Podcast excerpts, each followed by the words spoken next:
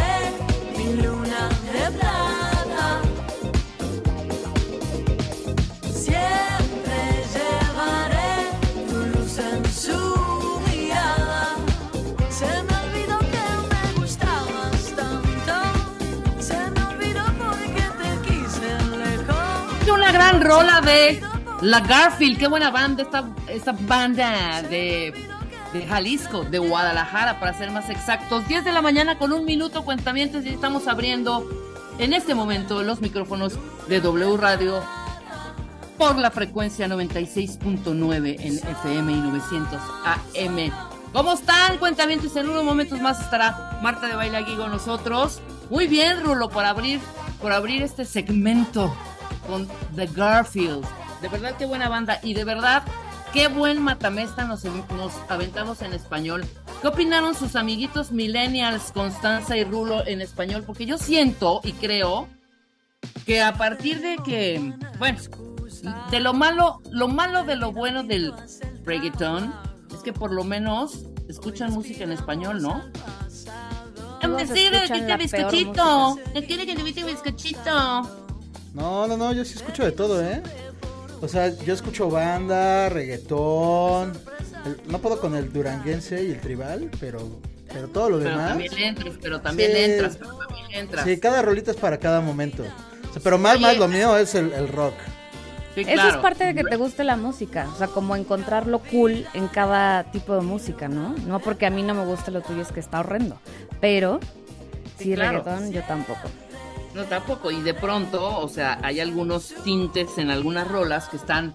o Por ejemplo, el Rob Alejandro, pues como que lo disimula un poquillo. ¿Sí me explicó? O es que sea, esas ya es son que- como más este poperas, ¿no? Y O urbana. sea, siento que ya hu- hubo un tiempo donde el reggaetón se hizo más como, se pegó más al vallenato y ahorita ya se pegó como más a lo popero. Hay un reggaetón Exacto. como alternativo. Ajá, o sea, no es de ese reggaetón que embaraza. Pesado, ese pesado. ese- Qué lamentable. Perreo, mami, perreo, perreo, mami. Qué horror. Bueno, vamos a hacer segunda parte del Matamesta en español porque de verdad sí fue un trancazote, ¿eh? fue un super hit, la Sí, pues neta. es que la, en la cuentavientada no, bueno, de ti puede ser que sí, pero no, cono- no sabían que tenían ese gusto en español. O sea, piensan que aquí todo es en inglés.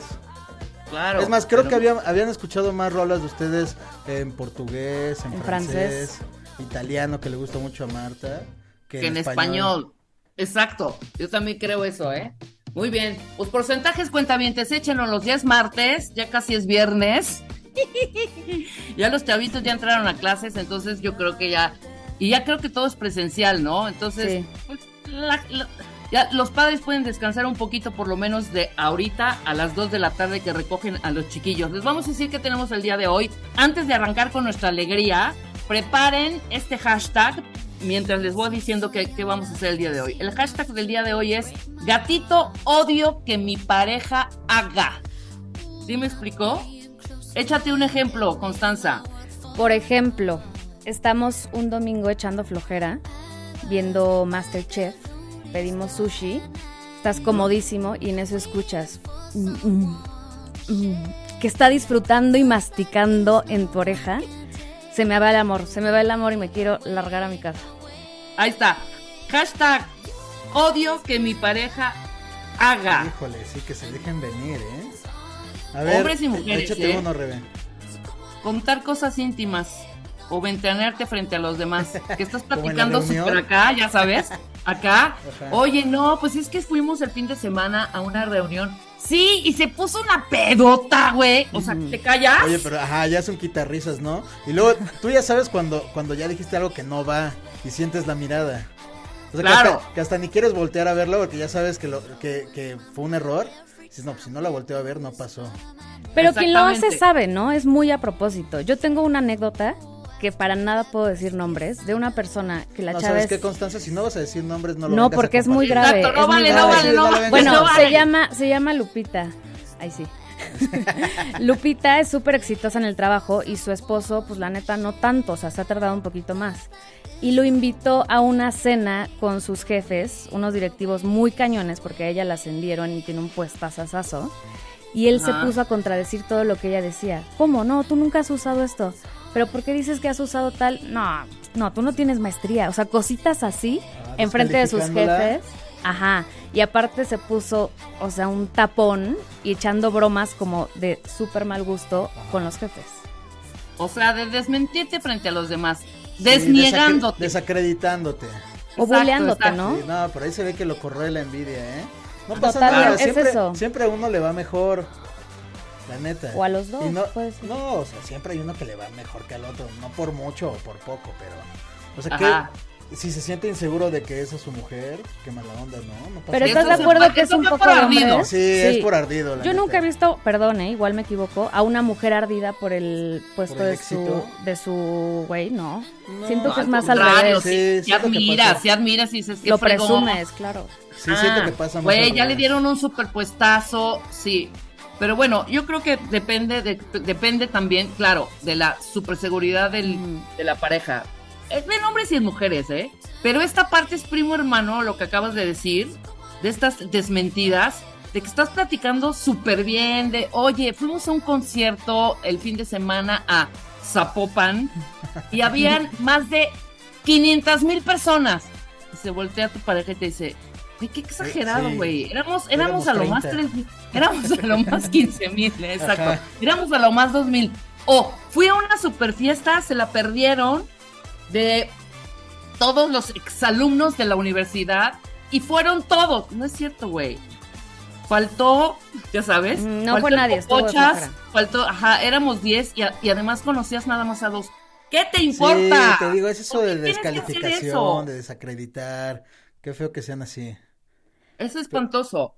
Échenos con el, con el hashtag odio que mi pareja haga cuentavientes. Los estamos leyendo en este momento. ¿Qué te han dicho a ti, Rulo? Yo sí quiero de viva Híjole, voz yo que tengo- me digas. Ajá, yo tengo una reciente, porque ya sé, y, y fue sin intención, pero odia a mi pareja que nos quedamos tarde, este, ayer, porque fue ayer, se los traigo fresco, cuenta bien.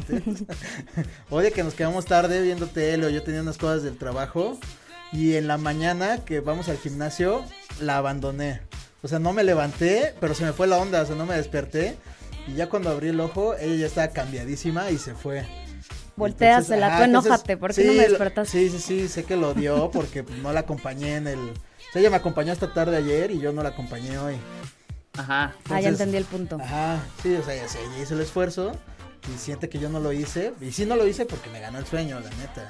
Se vale, o sea, te vamos a defender un poco, es por chamba, ¿no? Sí, Como que ahí trabajo, estás escudado para siempre. Fue por trabajo. Pero me estoy adaptando a esa rutina. Pero Poco qué- a poco. Sí, sí, sí. Tú, échate una cons. Yo- Pero a ver, oye, Rebe, me sorprende que cons tenga cuando, pues ya lo ha dicho varias veces ya me en va el a quemar. programa. Lo he dicho varias, varias veces en el programa que no encuentra pareja. O sea, se está inventando, se está inventando todo. Ay, sí saben de alguien. Se está, inventando, se está inventando para jugar. No, con pero he tenido muchos novios. Experimentada soy. Y soy súper histérica con esas cositas. Como por ejemplo, Ajá. el calcetín. ¿Qué? Para, para Horrible, dormir todo. o para hacer el amor. Para cooperar. Pues es El catín es para si te- cooperar. Si te lo dejas, quita la pasión, ¿no? Yo creo. Rasposos, llenos de bolitas, percudidos. Oye, pero para dormir. ¿Qué me dices que, qué me dices que un calcetín ejecutivo con hoyo? Exacto. Pero para dormir no tanto, ¿no? Sí, no, o sea, pa' para dormir bueno, para dormir todavía pasa, ¿no? Pero sí, Yo como prefiero sentir la uñita. Para cooperar sí está como... para cooperar es lo mismo que usar el tin con el croc en la playa o en el avión. O sea, Sí. equivale a lo mismo, ¿no? El catín con el croc o el catín con el tenis en el en el en la playa. El- exactamente lo mismo. O sea, No, el pues- calcetín yo creo que es una prenda que nada más debería usarse como formalmente los hombres. Las mujeres, pues como para hacer ejercicio y correr y todo ese rollo. A mí no me gusta que se vea el pedacito de calcetín, ¿sí me explicó? Pero es que hay unos buenísimos. ¿Puedo decir dónde los No se ve compro? nada. Ajá, en Costco venden unos minis que uso desde prepa. Y justamente este fin me bullearon. Porque las mujeres, o igual solo yo, ¿eh? Pero siento que nos huele mucho la pata con flat, ¿no? Entonces hay unos que son horrendos, que es la como tobimedia. Y hay unos que ya salieron como de telita, con esa misma forma que no se ven, que sí son válidos. Y yo el fin fui buleada máximamente por traer eso.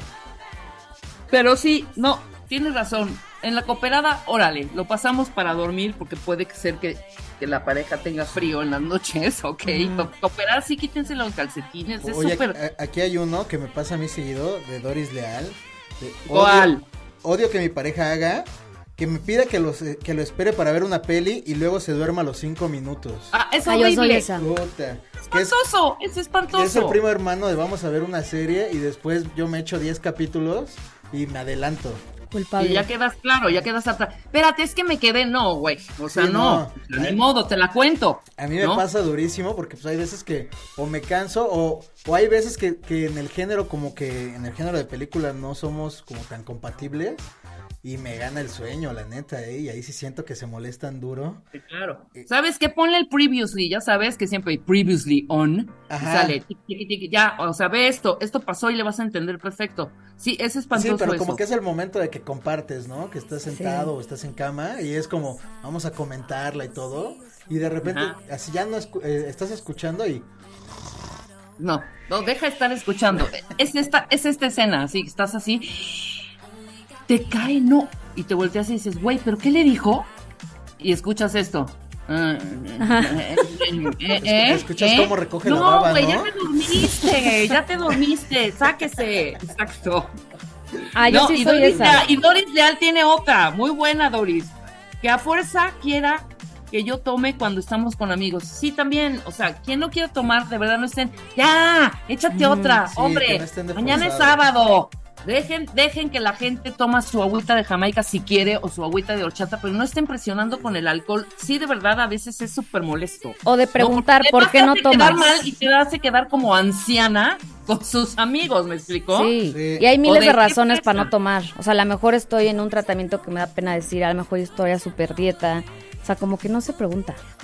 Ajá. No Angelique tiene una buenísima. ¿Qué tal esta? Odio que mi pareja nunca vaya al grano y dé y muchas explicaciones, ¿no? A ver, ¿qué, qué hiciste hoy? Eh, eh, eh, este, mm, eh, este, mm, horrible, Angelique. Muy bien. ¿no? O que, o que como haces la- la- el escenario de las, del Cásate, que le den vueltas al asunto para llegar a algo mínimo, ¿no? Oye, ¿cómo te fue hoy? Pues fíjate que en el 2007 y puta, te tiran todo el chorote, eso también, también lo comparto. Pero igual Pero- el extremo no está padre. O sea, cuando son de monosílabos, bien. Ay, Ah, sí. te pellizco, razón. habla. o sea. Exacto, una media, una media. A ver, aquí hay, hay una que medio no entiendo, de. Edgar, Te explicamos. de odio que mi pareja haga, que se quede platicando con todo el mundo porque es súper social. Puta. O sea, yo siento, no sé, yo me imagino que la conoció así, ¿no? O igual se refiere a cuando ya se quiere ir. No, hubiera Ajá, puesto. pero ¿no? acuérdate que tus activos, cuando conoces a alguien, se vuelven tus pasivos después. O sea, 100%. es decir, en el momento en que, uy, no, es súper, súper amiguero. ¿Sabes? Me encanta, súper amiguero, súper bohemio, corte A, qué borracho, güey. O sea, no pela. Solo quiere estar con sus amigotes. Sí. O sea, no es posible que en la calle saluda a todo mundo, ¿sabes? Se convierten en sus pasivos. Pero ve, odio, esto sí. Tienes razón, MBS Arly. Odio que mi pareja se corte las uñas en la recámara. No, espantoso. Ah, ya váyanse al baño. Sí, váyanse al Hay baño. cosas que la pareja no necesita ver. Híjole. Que No, mira, ahí deja te va, ver. que va- Y luego, ¿quién crees que levanta los pedazos de uña asquerosa? Bueno, pues yo su- el quiero perro. pensar que él, ¿no? Debería, Pero fíjate amigo. que va de la mano y lo tengo que leer como es, Rebe. De. Crisé, de odio que mi pareja haga, que se pedorree enfrente de mí. No, Oye, pero qué incómodo No, si no. Ajá, pero no creo que nadie nos mande un, un, un tweet diciendo, ah, no, a mí me apasiona eso. Que se pedorre. y la pareja de decir, y la pareja decir odio. Que me ventané en Twitter. Que me mantenén, ajá, exactamente. Sí, ¿no? O sea, si Oye, pudieras arrobar a tu de los- pareja, El pedos. Ay. Eso de los punes es un, es un, es un gran tema, ¿eh? Se debe Deberíamos- super normalizar. Hay que, hay que profundizar, pero ¿por qué nos aguantamos al principio cuando, es- cuando Ajá. te quedas y vas saliendo, cuando estás con tu quedante, ¿sabes? Pues ¿Por porque qué te andas de sexy. Te metes al baño, todo este rollo, y después ya es, uh, hasta los sabaneas para que los huela la pareja. sí, ¿no? Te llenan de ¿Qué orgullo. ya Cazuelita. Es un orgullo, sí. Ajá. O a ver quién se los truena más Ajá, rápido. y ahí luego hay competencia, no, qué, qué desagradable, yo la neta. Yo tenía, yo tenía, yo tenía a una persona que decía, no, los míos no huelen. ¿Cómo no? ¿Han olido el tamal de chipilín? ¿Haz de cuenta? Siento que es de esos puncitos dulces. Perdón, Sí. cuentamientos, tampoco tenías que poner ese, ese, esa sensación en sus. En su desayuno. Ya se, ya se, ya se vinieron como gorda en tobogán todos los cuentavientes. Odio que mi pareja eh, terminamos de comer, estamos en la sobremesa platicando rico y de repente dice, ven, vamos a lavar los platos en lo que platicamos. Amo que sea tan hacendoso, pero exagera. Sí, Muy déjanos bien, platicar. Sí, no, fíjate que yo ahí ese problema no lo tengo porque a mí sí me apasiona lavar el traste, cuentavientes. Pero Yo sí luego, luego, ¿eh? ¿Eh? luego, luego. No, no, no, luego, luego, pero o sea, no es de, no necesito compañía de o que me pese. O sea, yo me levanto ya cuando termino la Ah, sí, sí, y igual. todo y cada quien ya sus cosas. O sea, Sí, no, claro, luego, luego no- no. no luego, a, ve- luego. a veces, a veces por el toque que tengo, sí como que medio los estoy apilando, los estoy poniendo, o sea, voy limpiando mi espacio. Esa gente no me gusta, ¿eh? Mi mamá es ¿Sabes de esas que estás comiendo y te limpian. Mi mamá te levanta el plato y y yo, ma, pero Ah, no, no, ha no, acabado. Te lo levanta y no, es que estaba un poco sucio. Sí, no, Sí. no, no, yo no lo Oye, levanto, espérame. no, no, no. Te quita la como servilleta. mesero que ya se, como mesero que ya se le acabó el turno, ¿no? Que Sí. estamos Ah, viendo yo tu plato Sí, me espera, joven, todavía no termino. Ok, otra. A ver, odio que mi pareja, o sea, Dani dice que esté jugando sus juegos en el teléfono sin audífonos y luego le suba el volumen súper alto. Dice Dani Márquez. Te Sí. apoyamos, Es un Dani. tema eso. O sea, tienes a un adolescente de pareja. O sea, ¿qué Sí. juegos se refieren? ¿A estos jueguitos como... Sí, claro, o sea, como Mario Bros y todo Sí, este rollo, que es una escandalera. eso, ¿no? Siento que ella habla más del cel, pero yo tenía ese tema con un novio que jugaba cañón Xbox, este Free Ajá. Fire o cómo se llama esto. Hay uno, y eso sí me molestaba. O sea, eran horas de jugar y yo, hijo, no nos vimos toda la semana y estás jugando esto. ¿Y qué te decía? ¿Se lo dijiste? Se echaba un pun y me ignoraba. o sea, O sea, Constanza triunfando en las relaciones. Por eso sí, estoy o sola. sea, de verdad pareciera que, que andamos con puros adolescentes. Sí, ¿eh? 100%. Odio, mi odio que mi esposo coma con la boca abierta y el ruido me enloquece. No, es que cualqui- yo soy anti ruidos de cualquier cosa, de verdad. O que se meta el dedo al oído para limpiárselo, no bueno, no ya aquí ya sáquese. O que se limpie la nariz mientras maneja y en mi carro peor. Guácala, ¿dónde los dejará? Guácala, guácala, guácala, guácala. Es que sí, de pronto, como dices, dices muy bien, Rulo. Hay cosas que la pareja de verdad no debe de ver. Aún no. lleves 50 años viviendo con ella, o de matrimonio, o Sí, emparejados. Lo de las uñas es, uno, es una de esas. Yo no lo veo tan grave, ¿eh? Es que no soy No, asquerosa. las uñas, las uñas, comer Sí. con la boca abierta, echarse punes, sí. o sea, Cualquier porfa. gas. Sí, no. hasta- Ahora sí que, ni un, ¿cómo e- es? o sea, yo la neta trato de ser súper cuidadoso porque no me ha pasado así, ni un eructo, la neta. A eso sí me da más asco para que veas. Sí. Sí no Odio que mi pareja se tarde media hora en el baño. Los hombres son muy tardados en el baño. No, yo Las digo mujeres que- vamos a yo- lo que vamos, Yo güey. digo que al revés, o sea, depende. No, O sea, yo, no, sí, no, Ay, espérate, hombres. espérate, En la- te en voy a la de explicar, bañarse y te voy a todo eso. explicar. Ah, No, Adelante, Rebeca Mangas. Te escuchamos. Hacer, hacer nuestras necesidades, o, lo- o- o como vulgarmente se dice, hacer del cuerpo, es rapidísimo.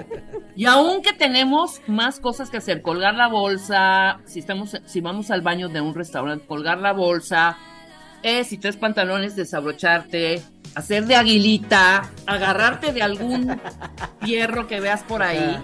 pero es en friega. Lo que pasa es que salimos y nos ponemos el rubor, el lipstick, nos arreglamos un poquito la carita. Sí. Ustedes entran con el celular y se quedan, pero horas viendo el celular sentados en la taza. De- ajá, sí, depende qué necesidad, o sea. Entonces es así de, güey, te tardaste El una hora y media. Ajá. Claro, terminaste eh, Mario Bros 5, ¿no? o sea, Yo, yo soy mucho jugándole de- ahí. Pues ahí revisas que el TikTok, es que en el TikTok hasta el tiempo vuela, ¿eh? O sea, lo, lo abres un minuto y te das cuenta y ya va media hora. O sea, pero yo sí soy mucho de revisar el celular en el baño. A mí me gustaría ser esa persona. Siento que no disfruto el baño como debería. Como que me da, me da mucha flojera ir al baño. Todo el tiempo me estoy aguantando y cuando voy es rápido, al grano. Ajá. Yo Pero veo que hay gente que lee revistitas, celular. Bueno, mi hermana dice que todas las fotos que yo le mando A son veces del baño. Yo siento que la Qué mayoría asco, Constanza, Qué qué asco. yo siento que la mayoría de los hombres ni se lavan las manos cuando, cuando van al baño. Siento No, que nadie, claro que sí, ¿eh? Ahora sí, con el sí, gel sí. Antibacterial. No, Fíjense, porque, eh, fíjense. Siento que el gel, el gel antibacterial, o sea, si las traes sucias, nada más bate todo. Guácala, sí. Sí, O yo sea, también es creo como el complemento, tiene que ser el complemento, o sea, te las lavas bien y después el gelecito, Sí, porque tocaste la chapa. lo que sea. No, porque además, espérame, ya me voy a meter en cosas más íntimas, Rulo. Sí. Y además, ustedes sí como que tocan para hacer pipí, ¿no? Por supuesto. ¿Cómo es que tocamos? Tocan su pene. Ah, sí. O sea, tienen que sacárselo, tienen Sí, que sí, y luego no sí. se lavan las manos cerdos y luego llegan este pe- perfectos y van saludando a medio mundo con esa mano hedionda, No, güey. claro que nos la lavamos, pero te voy a decir una cosa que le escuché a Facundo hace tiempo y tiene razón, o sea, porque él lo expresó aquí en, en Ya Párate, ¿no? O sea, Ajá. se lava las manos uno antes, como que más cuidadoso, o así debería ser, veo yo. Porque Antes de ir al baño. Ajá, o sea, porque tocaste todo y la verdad es que tu parte, como está resguardado, tu penecillo, pues está más limpio que todo Que la mano, tocado, pues eso sí. Bueno, Entonces, tienes un punto más- ahí, más ¿eh? limpio, o sea, Pero- siempre cuando pero no sea higiénico. Sí. Y ya después no cuando terminas es un enjuague ya, un post. Oye, pero no se chorrea tantito y esa partecita de sacudir Rebeca tiene una unas dudas. No, sí, pues sí, sí, todos lo hacemos. O sea, es de dos a O tres, sea- de dos a tres sacudidas Sí, no, ajá. y ya, sí. ¿Y eso para qué es? Para que saque, Pues para saca- que termine todo y no, no esté El la exceso. clásica, la clásica, este, gotita traicionera. Pero apenas Sí, un claro, doctor claro. nos explicó, ¿no? Que siempre hay gotita traicionera aunque hagas eso. Dago, porque- Dago porque. Dago nos Ajá, o sea, que se queda en el, ajá, en que el después popotillo. Es de un tiempo, o sea, pero pues, Oye, y dime que sea lo algo. menos posible. Como que exprimes, ¿no? Sí, sí. No, es que Ay, ya también yo me hago así. Ya anda de cerda también. Oye, y ya, di la neta, Rulo. Ajá. Cuando van a hacer pipí los hombres ves que está la hilerita y pues a veces no hay separación, o sea, están como Ajá. juntos. Se están espiando ahí Obvio. sus partes. No, no, ¿Se no. están viendo? No, es como que cada quien lo suyo. O sea, hay, hay veces que sí dices, ah. O sea, no, no, no. O sea, este, este sí tenía ganas porque el chorro Ah, salió qué acá potente, ¿no? Así de, No, ah, ¿sabes? me, or- me horcó, me ¿Sabes horcó. cuándo pasa? Mi Luego, ojo. En los eventos o yo que voy a muchos conciertos, pues están comunitarios. O sea, no es como migitorio, migitorio, migitorio. No, no, no, es pues, así Ajá. como que. Como de bar, de una barra. Como de Ajá.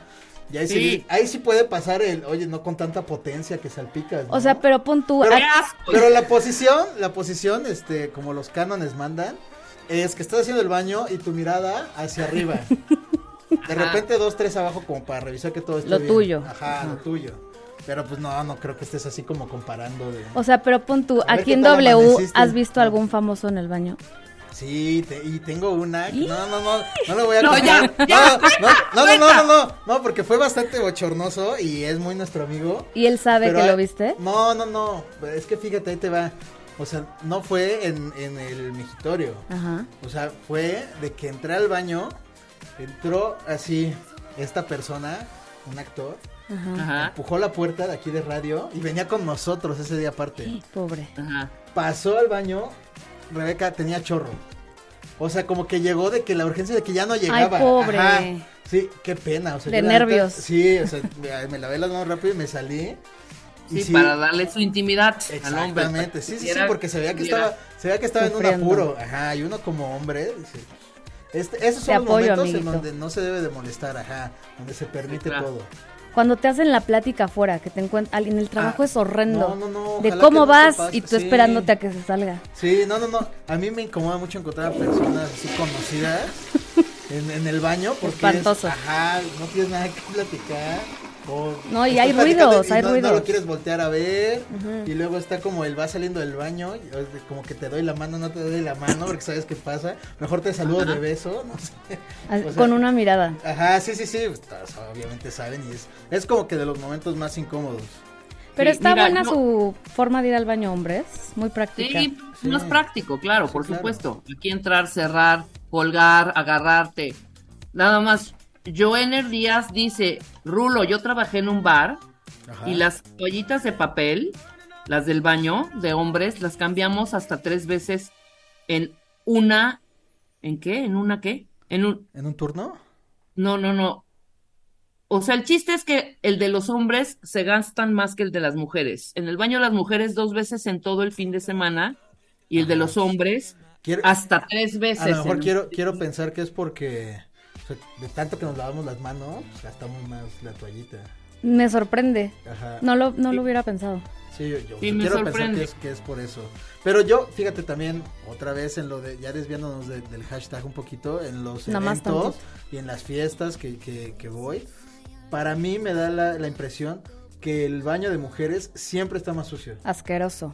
Siempre está más sucio, siempre está como más La neta, sí. No sé si es por Sí. esta técnica que ocupan de aguilita, pero siempre está más sucio.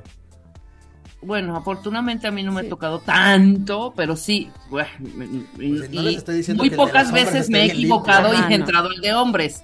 O sea, ha- han habido ocasiones en que estás en, en algún antro o en algún lugar y ves el baño de hombres vacío y dices, me vale, me meto, ya no aguanto. Ah, yo sí le he a- a mí- aplicado sí, mil a mí me veces. pasa también mucho que, que le digo a amigas que ya se están. Sí. Porque siempre pues las filas son más largas por lo, re- por lo regular. Y le digo, vente, pásate aquí delante de mí, ya bajo tu propio riesgo de lo que Sí. veas. No, y como Pero que la sí. llevas, ¿no? Sí, sí, sí. Muy Pero, bien. Bueno, pues vamos a ponernos ya a chambear cuentavientes. Fue un muy Sí. buen segmento. Sí, vamos pero, a seguir. que a lo largo del programa nos sigan mandando. Sí, claro, ¿no? nos ahí. mandando Sí. con el hashtag odio que mi pareja haga y los vamos a ir leyendo. Ya en unos momentos se integra a esta plática también Marta. Y les voy a decir qué vamos a hacer hoy. Hoy tenemos a la tía Yoya que nos va a hablar las cinco recomendaciones sobre pensiones del IMSS. También, hombres, importante, la menopausia masculina, mejor llamada como andropausia. Natalie Marcus nos va a decir qué síntomas son, cómo prevenir, cómo hacer para que se sientan menos. Porque muchas veces puedes sentir a tu pareja hombre irritable, que no lo calienta ni el sol, medio deprimidón, bajoneado, que a veces ni siquiera quiere cooperar. Ojo, puede estar pasando por la andropausia y ojo Rulo, eh, que empieza antecito de los No. 40, eh, Digo, antecito de los Cuidado. Sí, 40. hay mucho que sí tenemos nuestros días de hombre. O sea, ¿Sí? ¿Cómo qué les pasa? O sea, pues que estamos bajoneados, sensibles, sí, sí pasa, ¿eh? ¿Qué pasa? Claro. Irritable, claro. Por supuesto, entonces paren oreja hombres y también mujeres, evidentemente, para que entiendan un poco más eh, a su pareja y tengan cierta empatía en estos momentos como ustedes las tienen en nosotros durante el climaterio. Menopausia, qué horror, qué Qué horror. horrenda palabra. Y bueno, obviamente Mario Guerra, ¿te conformas con migajas? Cuenta bien, saber cuántos de ustedes no viven confundidos con el Uh. comportamiento de sus ligues. Qué tema, ¿eh? Entonces viene Mario Guerra a hablarnos sobre si ustedes están dispuestos o dispuestas a conformarse con migajas de amor. Todo esto al regresar del corte son 10 con 29. No se vayan. Síguenos en Instagram. Marta de Baile. No te pierdas lo mejor de Marta de Baile, dentro y fuera de la cabina. Marta de Baile 2022. Estamos de regreso. Y estamos donde estés. Estamos de regreso en W Radio y cuando escuchan este tema musical es que ya está con nosotros nuestra querida Gloria, Gloria Arellano, mejor conocida entre los cuentavientes como la tía Yoya. ¿Cómo estás, tía Yoya? Feliz, feliz, Rebe, de estar contigo, con todos los cuentavientes. Y bueno, traemos un temazo que pues pedido específicamente por ti. Y Claro. bueno, yo estoy nada más para consentirte. Entonces, este, me dijiste, eh, hay muchas dudas, muchas temas sobre pensiones en, general y entonces, por favor, y ya estamos aquí para traerles un temazo, les va a servir y, van a, disfrutarlo muchísimo. No, para todos los que están ahorita pensionados y los que están por presionarse ante el IMSS, para eso viene hoy la tía Yoya, porque nos va a dar las cinco recomendaciones para que no agarremos, no nos agarren en curva con los trámites, ¿de acuerdo? Correcto. Entonces, empecemos. ¿Cuáles son estas cinco recomendaciones? Bueno, la, primera y más importante para todas las pensiones del IMSS, que acuérdense que son la de cesantía en edad avanzada, riesgos de trabajo, invalidez y vida, este, para y viudez, orfandad y ascendientes, para todas, lo primerito que tienen que hacer, por favor, cuentamientos, es verificar su constancia de semanas cotizadas. Inclusive, Rebe, hay muchas personas que me dicen, es que Gloria, ¿yo con qué ley estoy? ¿Con la ley del 73? ¿Con la ley del 97? Bueno, miren, cuentamientos, para que tengan la certeza absoluta de en qué ley están, hay que buscar su constancia de semanas cotizadas. ¿Y cómo se hace esto? Se entra en la página de internet del IMSS, que es www.ims.go.mx le hacen clic en derechohabientes, le hacen clic en pensionados y le hacen clic en constancia de semanas cotizadas. Ajá. Y ya tienen su constancia. Y esta constancia, cuentavientes, lo que tiene de súper interesante es que les va a verificar con cuándo fue que iniciaron su vida laboral y su cotización. Porque mira, Rebe, mucha gente dice, a ver, yo tengo aquí mi número de seguro social, el tercero y cuarto dígito, que dice 88.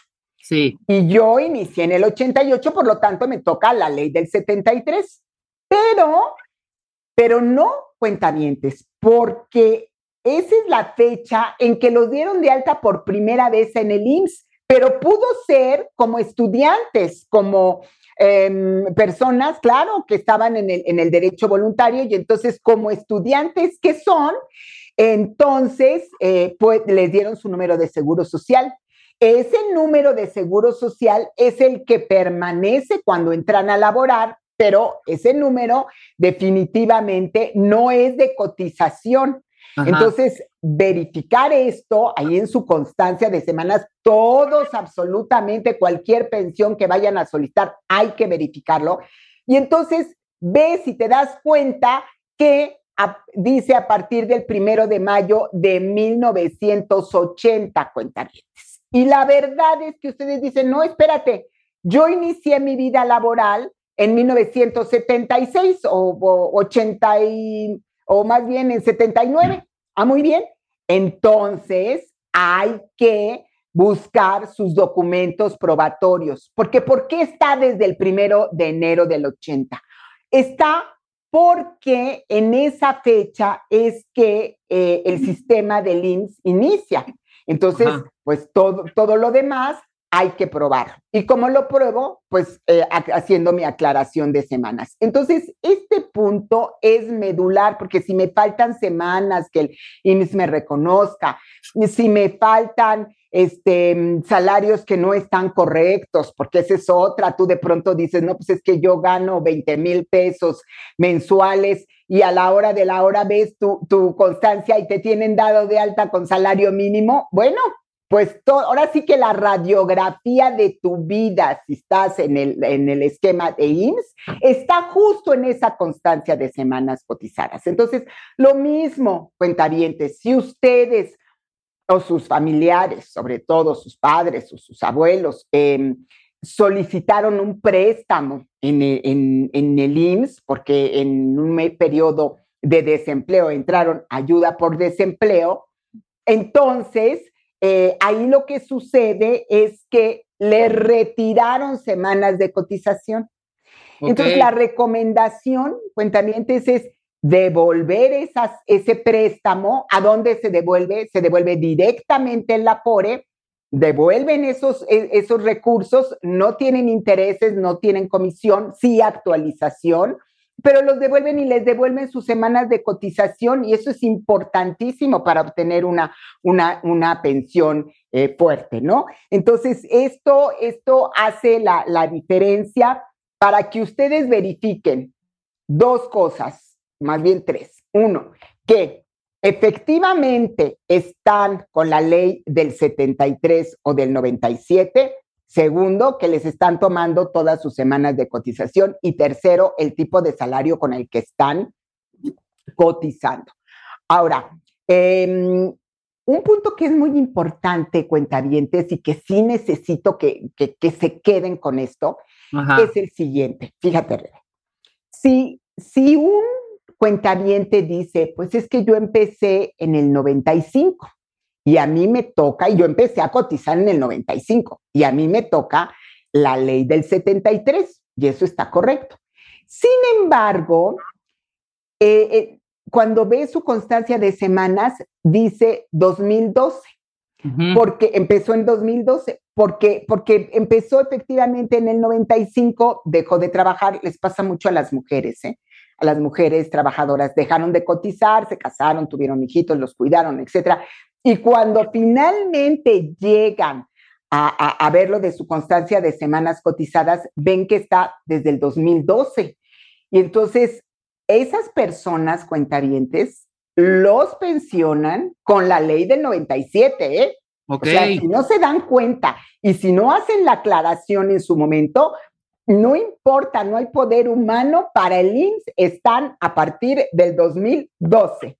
Entonces, esto que les, esta recomendación, Rebe, para todos los cuentavientes, jóvenes y no tan jóvenes, y ya maduritos y en edad de merecer pensión, es indispensable que lo hagan ya, ya, ya, porque, porque para arreglar cualquier tipo de situación y no que cuando justo vayan a solicitar su pensión, ahí en ese momento aparezcan las sorpresas y, empiece el peregrinar y empiece el Via Cruz. ¿Ok? O sea, lo que estás tratando de decirnos a todos es que si en un periodo que dejaste, haz de cuenta, te inscribiste en, ¿cómo se llama el primero? ¿En qué año el? El 95, en el ejemplo que te puse, Rebe, en el 95 te dieron de alta en el Seguro Social y te digo, le pasa mucho a las cuentavientes mujeres. Claro porque pues fue esto en el 95 y entonces ellas dicen, ah, pues perfecto, yo ya entré en la ley del 73 porque este, Gloria ha dicho reiteradamente que antes del primero de julio del 97 y a mí fue en el 95 apenitas, maravilloso. Pero dejaron de trabajar, Rebe, porque pues, se casaron, eran otras generaciones, entonces se casaron, tuvieron hijitos. Y este, el problema es que el siguiente patrón, porque ya crecieron los hijitos y, entonces empezaron a trabajar otra vez, el siguiente patrón, Rebe, es uno con el que empiezan a cotizar en 2012. Ok. ¿Qué significa esto, Rebe? Pues que ya te tocó la ley del 97. ¿Por qué? Porque en la constancia de semanas aparece que la primera vez que te dieron de alta es en el 2012. Ok. Si tú, Rebe, que, que fuera tu caso, si tú dices, no pasa nada, yo aquí tengo mi alta del Seguro Social, tengo mi hoja rosa que dice que yo inicié en SEARS en 1995, ¿ok? Y haces la aclaración de semanas, ya te salvaste, Rebe, ya te fuiste con la ley del 73. Perfecto. Pero ¿qué pasa si no sabes esto? Y si los cuentavientes no tienen idea, pues que cuando van a la subdelegación por su resolución, pues ya les tocó la ley del 97 y ni se enteraron por qué, ni cómo, ni cuándo, ni nada por el estilo. Claro. ¿Ok? Entonces hay que estar bien ojo chicharo y decir, a ver, a ver, a ver, yo me inscribí en tal fecha y me tienes que poner en, la, en, en esta fecha en la que ah, para mí me corresponde porque yo me inscribí antes del 97. Punto. Sí. Nada más que acuérdate, Rebe, y acuérdense, cuentavientes, que este, este esquema es jurídico. Sí. ¿Y qué quiero decir con esto? Que es un tema de prueba. O sea, no es nada más que digas, oye, yo empecé en el 95. Muy bien, Rebe, pruébalo. Pruébamelo. hay que probarlo, claro. Hay que probarlo y hay que probarlo con hojas rosas que pueden ser de alta, de baja, de modificación salarial. También pueden este, llevar alguna, algún, este, no, no recibo, no recibo cuentavientes, eso no sirve. No recibo de lo que ustedes recibían en ese momento, no. Es vamos a pensar una, una, cédula de diferencia, una, que tuvieran, que ustedes fueran los contadores o que lograran hacerlo. Ahora, un punto aquí que, que, vale la pena mencionar, porque muchas veces me dicen los cuentavientes, es que yo eh, se lo voy a pedir a mi patrón, ¿no? Al que era mi patrón allá en el 95. ¿no? Entonces yo les digo, a ver, a ver, cuentavientes, ni caso tiene porque el patrón está obligado cinco años por disposición de la ley del Seguro Social a guardar las los documentación, toda la documentación, toda la contabilidad, toda la nómina por el código, por la ley del Seguro Social. Diez años por el código de comercio. Y ya. Entonces, a ver, Rebe y cuentavientes, si van a ir 25 eh, años después, primero ya no van a conocer a nadie, nadie los va a conocer a ustedes y seguro su expediente lo tiraron.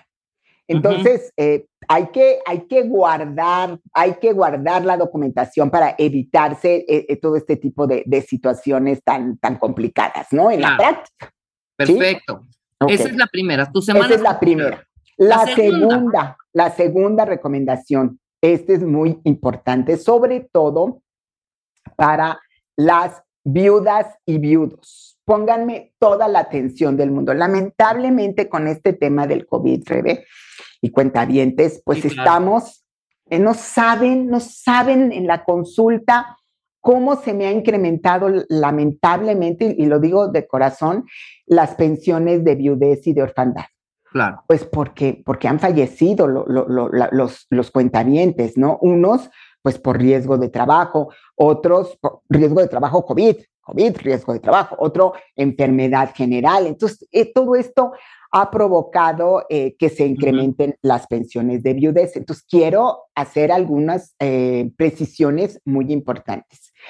Primero, nadie, ni, el IMSS no va a ir a buscar a las viudas. Entonces, mis queridísimas cuentavientes y mis queridos cuentavientes varones, este es un procedimiento que ustedes tienen que ir a tramitar. ¿Ok? Número dos, verificar que no se haya pasado el tiempo de conservación de derechos. ¿Qué quiere decir esto?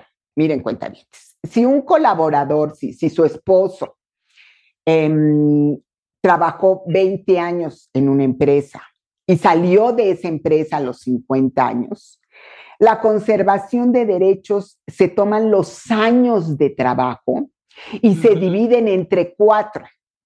Y ese es el periodo de conservación. Conservación, como su nombre lo indica, es el periodo en el que mantienes los derechos ante el IMSS, ¿ok?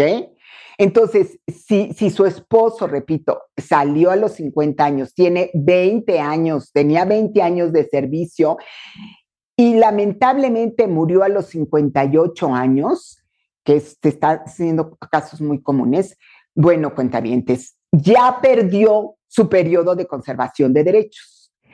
¿Por qué? Porque repito, esos 20 años los vamos a dividir entre cuatro y el periodo de conservación de derechos es cinco años. Es decir, a los 55 años perdió su, su, periodo de conservación de derechos y debió de haber empezado a cotizar. Nadie le dijo, no lo hizo. Y cuando la, nuestra cuentaviente viuda va a que le den la pensión, le dicen, señora Linda, bueno, no le dicen así porque estos son unos bárbaros, pero, pero deberían de decirle, señora Linda, no hay ya pensión para usted porque se perdió el periodo de conservación de derechos, ¿ok?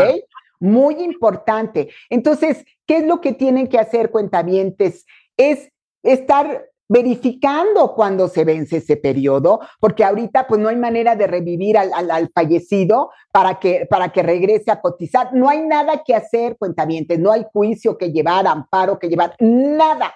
Entonces, por favor, hay que estar muy pendientes. Esa es la segunda recomendación, estar muy, muy pendientes de ese periodo de conservación de derechos para no tener problemas. Ahora, en esta segunda recomendación, fíjense, ¿eh? Es para la viuda. ¿Y, ¿Y quién es la viuda? Puede ser esposa o concubina, solo una. A ver, em, el no, no es esposa y concubina, eso no es, porque la concubina es una figura del derecho civil, entonces necesita tener trato de esposa, fama de esposa, o sea, eh, eh, vivir como, como esposa, no, no, y que el señor no tenga este, otra esposa. Les voy a platicar un caso que acabamos de tener, este, que es un, un caso real, pero para que vean la trascendencia de lo que estoy diciendo. Un cuentaviente varón se casa hace muchos años, muchos, pero porque se casó muy joven, con, con, con una cuentaviente mujer y este, se casan en Monterrey. Y como son muy jóvenes, no funciona la relación, inclusive ni tienen hijos y se, y se viene él, no se divorcia, se viene él a la Ciudad de México. En la Ciudad de México, pasados los años, se encuentra una chica linda y, entonces eh, viven juntos, viven juntos 25 años, Rebe, 25 años, tienen hijos, ¿ok? Cuando el cuentaviente este, fallece, fallece justo de COVID, ¿verdad? Que es una cosa espantosa. Entonces, la, la, la señora que está allá en Monterrey se entera vía Facebook de que el este de que su el que el, innombrable porque así le así le llama Rebe el innombrable le llama al susodicho cuentariente falleció. Y entonces se deja venir, pero como rayo a la Ciudad de México y solicita la pensión de viudez y el saldo que le corresponde en la FORE de retiro del 92, retiro del 97, Infonavit del 92, Infonavit del 97. Rebe, porque ella es la esposa. que duraron como, como un año y medio. Y, y la, y, la, y, la, y la señora que vivía con él aquí en la Ciudad de México, que tuvieron hijos, que tuvieron 25 años de, vida y que ella lo cuidó en este periodo horrible que le cerró los, sus ojitos, se quedó sin nada. Mira. Sin nada, porque sin nada, claro, por supuesto. Nada, de nada. Sus hijos sí, lo vamos a ver en un momento más, pero ella. Pero ella sin nada. Sin nada. Claro. Claro, vamos a hacer una pausa rapidísimo, cuentavientes, y Ayoya, si me lo permites. Regresando, vamos a hablar sobre las el 3, 4 y 5 recomendaciones, pensiones de invalidez, pensiones de invalidez temporal y la terminación de la relación laboral con la tía Yoya aquí en W Radio. Mándenos sus preguntas, las estamos leyendo absolutamente todas para que les responda la tía Yoya y eh, hacemos una pausa. Ahorita regresamos. Escucha todos nuestros playlists y contenidos en Spotify. Búscanos como Marta de Baile. Marta de Baile 2022. Estamos de regreso y estamos donde estés. Estamos de regreso en W Radio. Son exactamente las 11.05 de la mañana, cuentavientes. Y ya saben que cuando está la tía Yoya es porque vamos a aprender cosas que tienen que ver con pensiones, jubilaciones, afores, etcétera, etcétera. Entonces, la tía Yoya, que es eh, abogada en Derecho, eh, abogada en Derecho, eh, licenciada en Derecho de la Escuela Libre de Derecho, es doctor en Derecho Laboral, Económico, Corporativo. Estamos hablando con el punto número tres, las pensiones de invalidez y de riesgos de trabajo, tía Yoya. Pongan atención, cuentavientes. Sí, Sí, Marta y, y, Rebe, fíjense, en este tema de las pensiones de invalidez y riesgos de trabajo, de las dos, nada más que hay que hacer la diferencia entre una y otra. O sea, invalidez es enfermedad general eh, y que pues, pues después de 52 semanas con prórroga de 26, pues ya tienen que, eh, ya les dan una, una pensión de invalidez.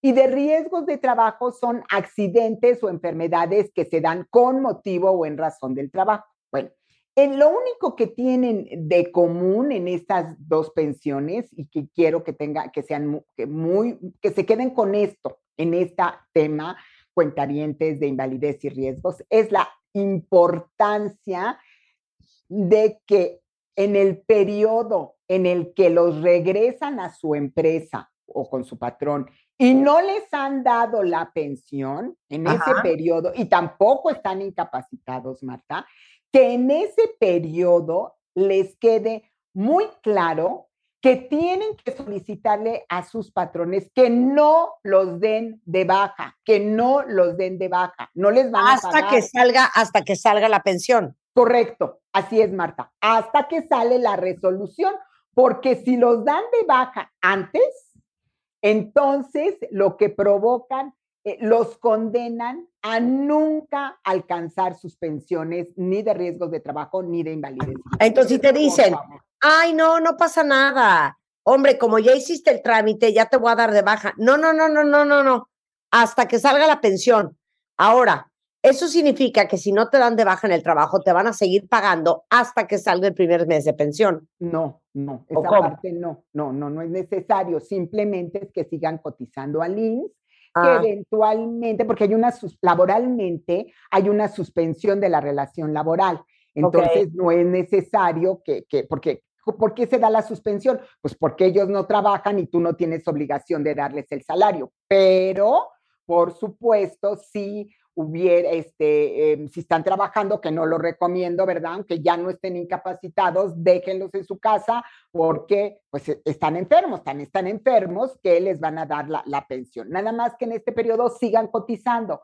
Seguro un cuentaviente que esté en el área de nómina va a decir, ah, pues sí, y luego que ya ese dinero lo perdemos. No, no.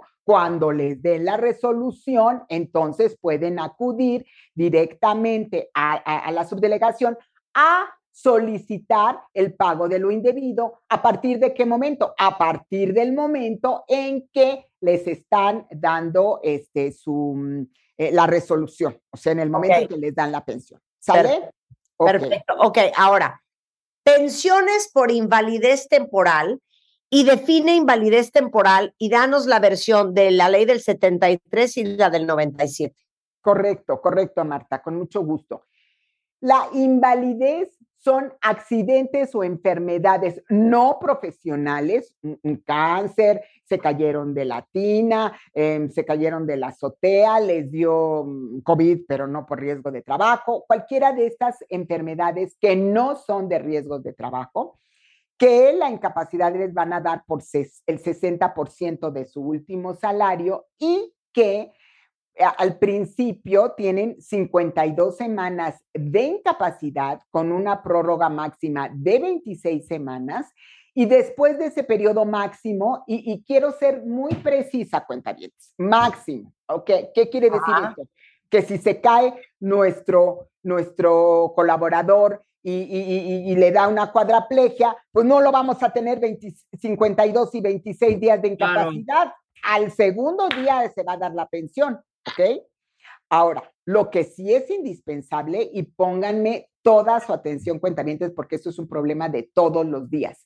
Necesitan sí o sí tener 250 semanas de cotización. Si no, aunque les den la, eh, pues el, el dictamen de invalidez, no les van a dar la pensión o el 75% de incapacidad para que les den la pensión. Clarísimo. Ahora, Ah. lo que nos pregunta Marta, dice, a ver, Gloria, dame la diferencia entre la del 73 y la del 97. Por Sí. supuesto que sí. Entonces, de principio, quiero que sepan que esto no, así opera en la vida real, no, no, ni bueno ni malo, así es. Les van a dar una pensión temporal, generalmente. Esta pensión temporal, cuentamientos, se las dan con la ley del 97. ¿Por Ajá. qué? Pues por lo que pasa es que el IMSS está pagando la pensión. En algunos casos, y lo que voy a decir es durísimo, pero lo voy a decir, en algunos casos el IMSS le está apostando a la muerte del trabajador. Dios de mi vida. Dios, así es, porque a ver, ¿cómo te explicas, cómo te explicas, Marta, que un trabajador o una trabajadora con cáncer terminal le dan una pensión temporal? Bueno, Pues no tiene otra explicación y, y es Claro. un tema jurídico y, y otro día ve- vengo y lo explico con, con más calma porque ahorita ya voy atrasada. Pero este otro día vemos, pero la razón al final del día, la razón económica y la razón práctica es que están pagando la pensión. ¿Quién? El IMSS. Ya. Ahora, lo ideal, cuentavientes, es que alcancen una pensión definitiva desde el principio, pero bueno. Y la definitiva, o sea, en dos años se hace una revisión y entonces llegamos a la pensión definitiva y esta definitiva sí puede ser y debe de ser, si tienes derecho a ello, con la ley del 73. Claro. 97. La del 97 fue con la pensión temporal. Ok, Y ya, perfecto. y pasas a la... Sí. Si no tienes derecho, Marta, que, que es bien importante tu precisión, si no tienes derecho, entonces te irás, te- estás con la del 97 y terminas con la del 97. Perfecto. Oye, y por último, eh, por terminación de la relación laboral, explica eso. Sí, a ver, cuenta bien. Esto es una cosa de terror lo que voy a decir. Pónganme A toda su atención porque además vergüenza me da decirlo. Así se los pongo, ¿eh? Vergüenza. Porque, porque esto, esta, esto que voy a decir, eh, nace de una jurisprudencia en contradicción de tesis. Hemos platicado en otras ocasiones que una autoridad da una resolución y otra autoridad da, o jurisdiccional da otra resolución y, y la tercera pues resuelve porque los dos están en sentido contrario, ¿ok? En este caso, la contradicción de tesis 178-2006 del Tribunal Colegiado en Materia de Trabajo dijo esta barbaridad, cuentavientes, que para terminar las relaciones laborales de personas que se van a pensionar, como, como la, la, la pensión, así dice, ¿eh? la pensión de cesantía tiene como finalidad compensar el riesgo de desocupación a que se ve sometido el asegurado debido a su edad. No entendí. ¿No entendiste? No, pues ni, ni tú ni nadie, mi querida Marta, es una barbaridad esto. Lo que quiere decir es que la, para que cuando tú das de baja a un trabajador que se vaya a pensionar, tienes que ponerle otros. Esa es la causal que tienes que manejar, otros. Porque si le pones renuncia voluntaria, pueden no darle la pensión de cesantía en el IMSS. Esto, de verdad, eh, vergüenza me da decirlo, me violenta, pero es una realidad, porque es Wow. una resolución juridis- este, de jurisprudencia y con la vergüenza que vengo hoy, lo tengo que decir porque, eh, porque eh, eh, así es. Entonces, eso. para no complicarnos, ¿Qué les recomiendas? les recomiendo que en el concepto, porque no, no pueden ponerle este mm, eh, te- despido, por ejemplo, pues ni Dios permita, porque si no te pueden después demandar. No, no, no. Tienen que ponerle, y los cuentavientes tienen que solicitarle a sus patrones que cuando ya se van a pensionar, la causa de despido debe ser otros, otros, no renuncia voluntaria. Otros, no específicos. Otros, nada más. otros, nada más, no nos compliquemos porque cualquier otra tiene implicaciones de carácter laboral. ¿Sale? Ok. Y, y entonces, te, te voy Ahora. a invitar, te voy a invitar a un curso. Es lo que te les iba a decir, que la tía yo ya no solamente les puede ayudar con los temas de sus trámites y sus, y sus complicaciones, sino que tiene cursos. cursos. Y este curso al que los voy a invitar y que vamos a tener tres alegrías, este es un cursazo porque este eh, se modificó el 23 de agosto, o sea, hace la semana pasada, el Reglamento General de Inspección de Trabajo y Aplicación de Sanciones. Este reglamento le eliminaron derechos a las empresas. Eh, hay empresas infractoras que van a tener doble tributación, o sea, doble inspección para que vean este, cuáles son sus sanciones. Hay afectaciones terribles para las pequeñas empresas y hay consecuencias legales de que un inspector, fíjense, cuéntame, que un inspector diga que emergencia o sanitaria o contingencia sanitaria se declare peligro o riesgo inminente, les clausura. Entonces, tienen sí o sí que conocer de todas estas reformas. El curso es el jueves 8 de septiembre del 2022 y les pido, por favor, los que quieran informes y los que quieran las tres alegrías, las tres alegrías a, a los tres primeros que escriban a Marta Ortiz, Marta con TH, Marta Ortiz junto, arroba sacapacita.com. Repito, Marta Ortiz, arroba sacapacita.com. Nuestro curso es Nuevas reformas al reglamento de inspección laboral. Está lleno de abusos y es necesario que aprendamos cómo defendernos de estas nuevas visitas de inspección. Te queremos, mi queridísima tía Yoya, te queremos. Ay, ¿Qué haríamos te sin ti? quiero muchísimo. ¿Qué haríamos sin ti? Este, pues no sé. Muchas gracias. Ya, yo, Mando un besote. Besos. Les- las quiero mucho. Que tengan muy buen día. Hasta Eh, luego. cuídense mucho. Gracias. Oigan, a ver, les tengo varias, varias cosas que decir. Número uno, todas saben que yo soy muy compartida y hoy les tengo que compartir algo que las va a hacer muy felices.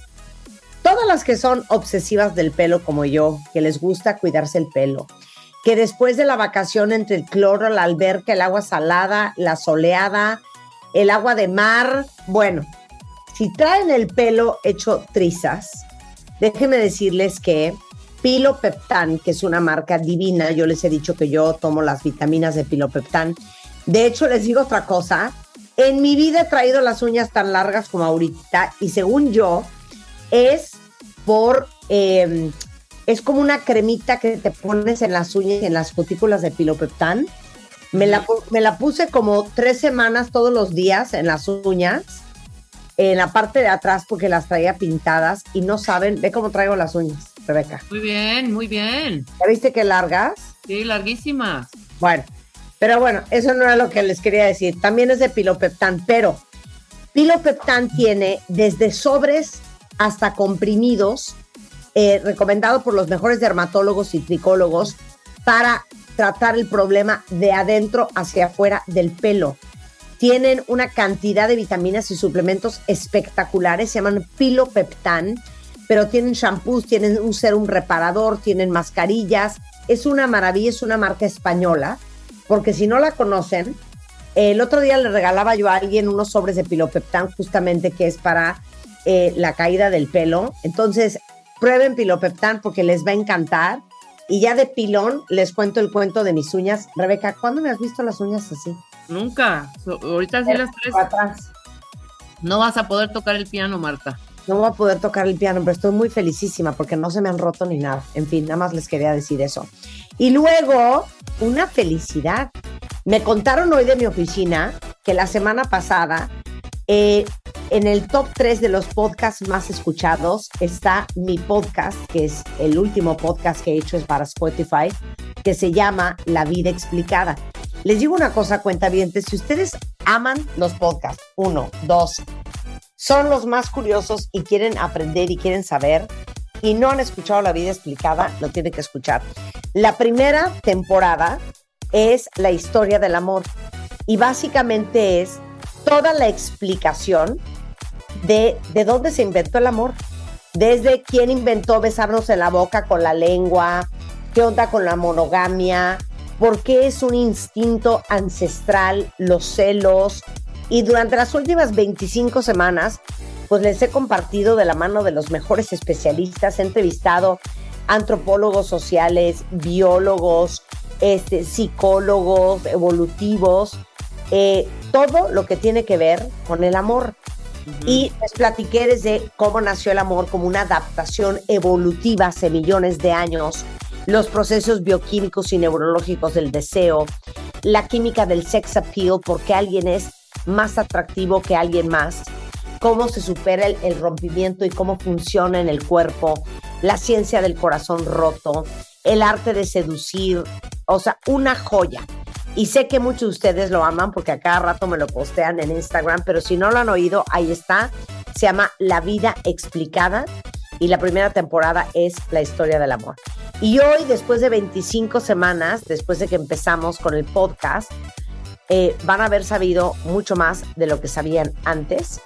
Y La Vida Explicada, puedo decirlo orgullosamente, es uno de los 10 podcasts más escuchados en México.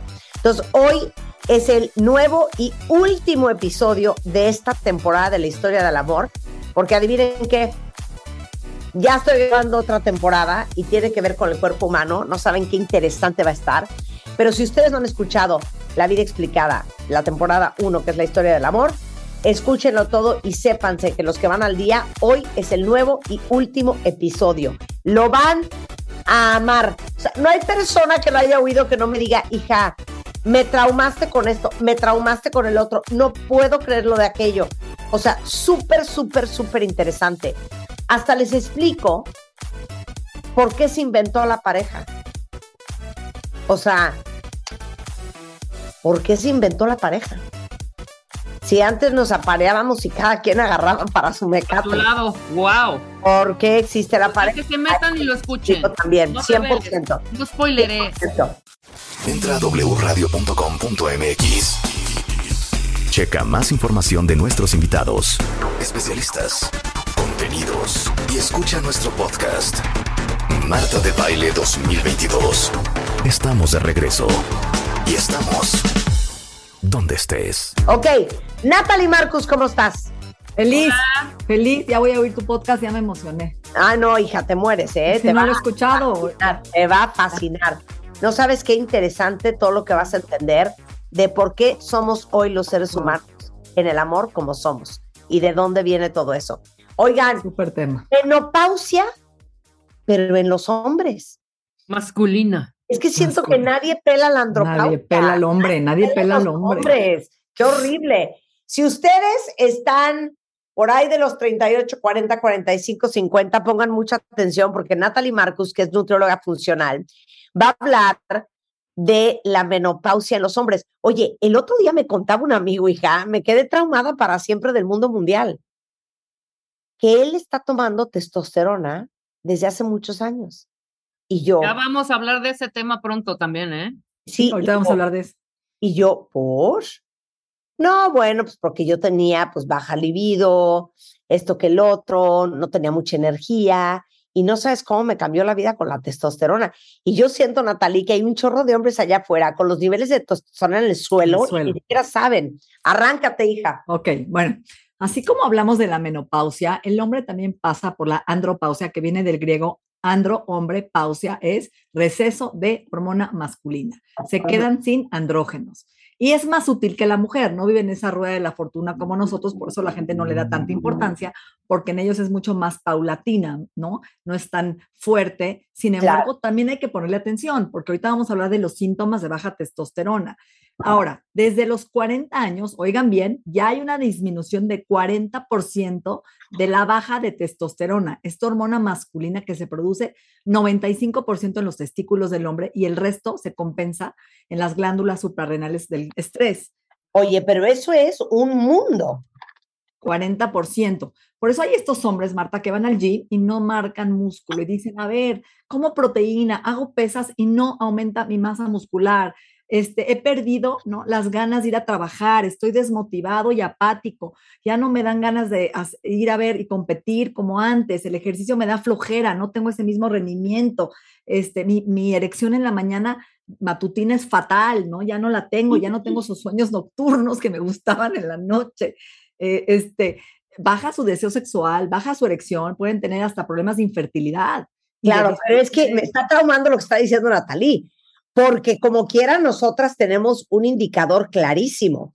Cuando te está dando menopausia, te empieza a dejar de bajar, te baja irregularmente, pues es- eh, claro, te dan bochornos, esa es tu bandera, pero ustedes no tienen ningún aviso, ¿eh? no tienen aviso. Que si no están a las vivas, no se dan cuenta que lo que tienen es 40% menos testosterona que ayer. O, y se confunde con depresión, ¿eh? Entonces se sienten deprimidos, vulnerables, con miedo y no están entendiendo que lo que les dan es un antidepresivo y lo que les falta es recuperar, ¿no? Y reemplazar esta hormona masculina que les daba poder. como un adolescente, Marta, ¿cómo se sienten? Superman, yo puedo con todo, con los trancazos, ¿no? Están fuertes, musculosos, hot.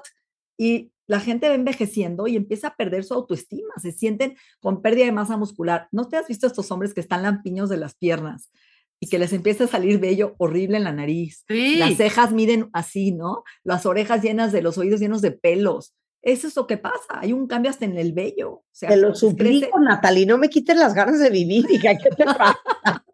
Así que tengan pinzas y tijeras a la mano, mujeres. No, yo les claro, es que yo les voy a decir una cosa.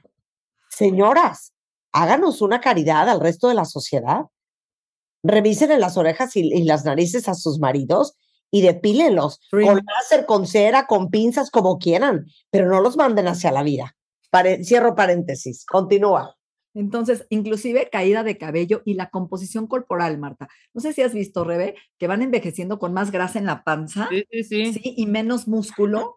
En pier- las piernas se les vuelven delgaditas, flacas, tienen músculo en los brazos y empiezan a cambiar su cuerpo. Por más que sea, eso es un aviso de que estás perdiendo testosterona, la hormona que construye músculo y hueso. Oye, pero aparte se les va el deseo sexual, I suppose.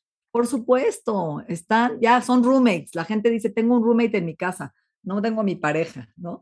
Y, eso también es importante porque el apetito sexual cambia y la erección cambia, la circulación, pero además es algo importante. No solo es la hormona del apetito sexual, es la hormona que previene osteoporosis. También hay hombres que les dan osteoporosis por falta de testosterona, los huesos se vuelven más porosos y más quebradizos, previene Alzheimer y tienes más testosterona en tu corazón que en los testículos. Es un antioxidante para el colesterol, te protege de aterosclerosis. Entonces, es a nivel cardiovascular. Claro. Oye, ahora, independientemente de la edad, Sí. ¿qué ocasiona la disminución de la testosterona? Eh, ¿Y dónde se forma la testosterona? Es en los testículos, ¿no? 95% en los testículos y el resto en las, supla- las glándulas suprarrenales, junto con otra hormona que se llama DHEA, dehidroepiloandosterona. La DHA la venden over the counter en cualquier tienda. ¿Por qué? Porque es la madre de la juventud, la, madre de las hormonas. Se llama DHA y es la madre de las hormonas porque a partir de esta que se produce principalmente en nuestras glándulas suprarrenales, se convierte en testosterona y en las mujeres se convierte también en progesterona y estrógenos. Entonces, tu cuerpo decide a dónde manda tu DHA, depende de tu de- deficiencia hormonal. Entonces, te ayuda la DHA a llegar al orgasmo, a que no se adelgace la vagina en la mujer, pero en el hombre lo ayuda a tener más poder, fuerza, erección, ¿sí? Claro. Y también le da energía y vitalidad. Ok. Tanto- las dos son importantes, la DHA y la testosterona, que ambas se pueden medir en sangre, Marta, para ver tus niveles y saber si estás deficiente. Ok, para ahí, porque regresando ahora sí, ¿qué causa la disminución de testosterona? Y vamos a hablar de cómo te das cuenta y cómo se balancean las hormonas durante la andropausia. ¿Y qué pueden hacer mujeres ustedes? Porque es muy probable que más rápido te des cuenta tú que tu marido trae un problema de testosterona a que se dé cuenta él. Regresando con Natalie Marcos, no se vayan. Escuchas a Marta de Baile por W Radio. Síguenos en Facebook, Marta de Baile. Y en Twitter, arroba Marta de Baile, Marta de Baile 2022. Estamos de regreso. Y estamos... Donde estés. Oigan, para que vean que no los abandonamos, estamos con Natalie Marcus, que es nuestra nutrióloga funcional de cabecera, hablando de la menopausia, pero en hombres, que es la andropausia. Porque la preocupación es que hay muchos hombres allá afuera que traen los niveles de testosterona en el suelo y como no les pasa como a las mujeres que sabes que viene la menopausia porque te empieza a dejar de bajar hasta que un día ya no te baja, pues ustedes ahora sí que están a ciegas. Entonces, Natalie acaba de explicar la andropausia, que es la menopausia masculina, que tiene que ver con tener bajos niveles eh, hormonales, sentirte cansado, baja productividad, poca concentración, se confunde mucho con la depresión, pierdes el ánimo por el trabajo, cero ganas de cooperar, de tener sexo bajo ninguna circunstancia, erecciones muy frágiles. Entonces, estamos porque nos explique qué ocasiona la disminución de la testosterona. Cuando tenemos grasa visceral en la panza, que es donde engordan los hombres, como tipo grasa manzana, ¿qué sucede? Que la- el exceso de grasa se roba tu testosterona, hormona femenina, estrógenos. Por eso hay tanto cáncer de próstata. La gente le tiene miedo a la testosterona por el cáncer de próstata y no es bien así, no es por la testosterona, es por la hormona femenina. Cuando tú tienes esta grasa en el hígado visceral, tu cuerpo secuestra la testosterona y la lleva a estrógeno, hormona femenina. Y uno de los factores más importantes es el alcohol. El tomar alcohol roba tu testosterona estrógenos. Entonces, muchos hombres beben y el alcohol también se roba un mineral que se llama zinc. El zinc secuestra tu testosterona y que permite que no se vaya a hormona femenina. Entonces, tanto el alcohol como el estrés, como el exceso de grasa visceral van a ser ladrones de testosterona y la van a llevar a hormona más femenina. Por eso has visto estos hombres que también tienen un poquito de mama, ¿no? Que les crecen las chichitas y que empiezan a tener pérdida de músculo y más grasa, tanto grasa en la mama como grasa en el abdomen, y eso es una deficiencia de testosterona con un exceso de hormona femenina estrógeno, que es muy importante, ¿ok? Y eso está súper interesante, los man boobs. Mm. Eso es, eso es muy chichones, a lo mejor tiene mucho estrógeno y poca progesterona. Exacto, y de repente ya tienen cáncer de próstata. ¿Por qué? Porque el estrógeno en una forma, en el hombre, empieza a crecer de alguna forma, igual que en la mujer, cáncer de mama y cáncer de próstata. Entonces tenemos que tener un equilibrio hormonal y cuidar esos secuestradores bajando el alcohol, haciendo ejercicio, tomando el zinc, bajando la grasa del hígado y sobre todo la insulina. Cuando tú tienes resistencia a insulina, la hiperinsulinemia también roba la testosterona estrógenos. Entonces, fíjate algo, Marta, nunca dejan de producir estrógenos ni el hombre ni la mujer. Es la hormona que, aunque tengas menopausia, tienes algo. Y entre más grasa tengas, más estrógenos produces. Por eso a la mujer de repente le da cáncer a los 60 años. ¿Por qué? Porque empieza a engordar, cambia su composición corporal, tiene más grasa y expone el cuerpo a exceso de estrógenos, igual que el hombre, ¿correcto? Ahora, ¿cómo te das cuenta que tienes andropausia? Más o menos a qué edad existe, aparece y qué pruebas te tienes que hacer. Ok, a partir de, de los 40 eh, años empieza a disminuir la testosterona, pero a los 50 es cuando ya tenemos menos del 60% de testosterona en nuestros testículos. Es como si el cerebro se desconecta de los testículos y deja de mandar a producir testosterona, ¿ok? Y entonces empieza a tener todos los síntomas que mencionamos hoy.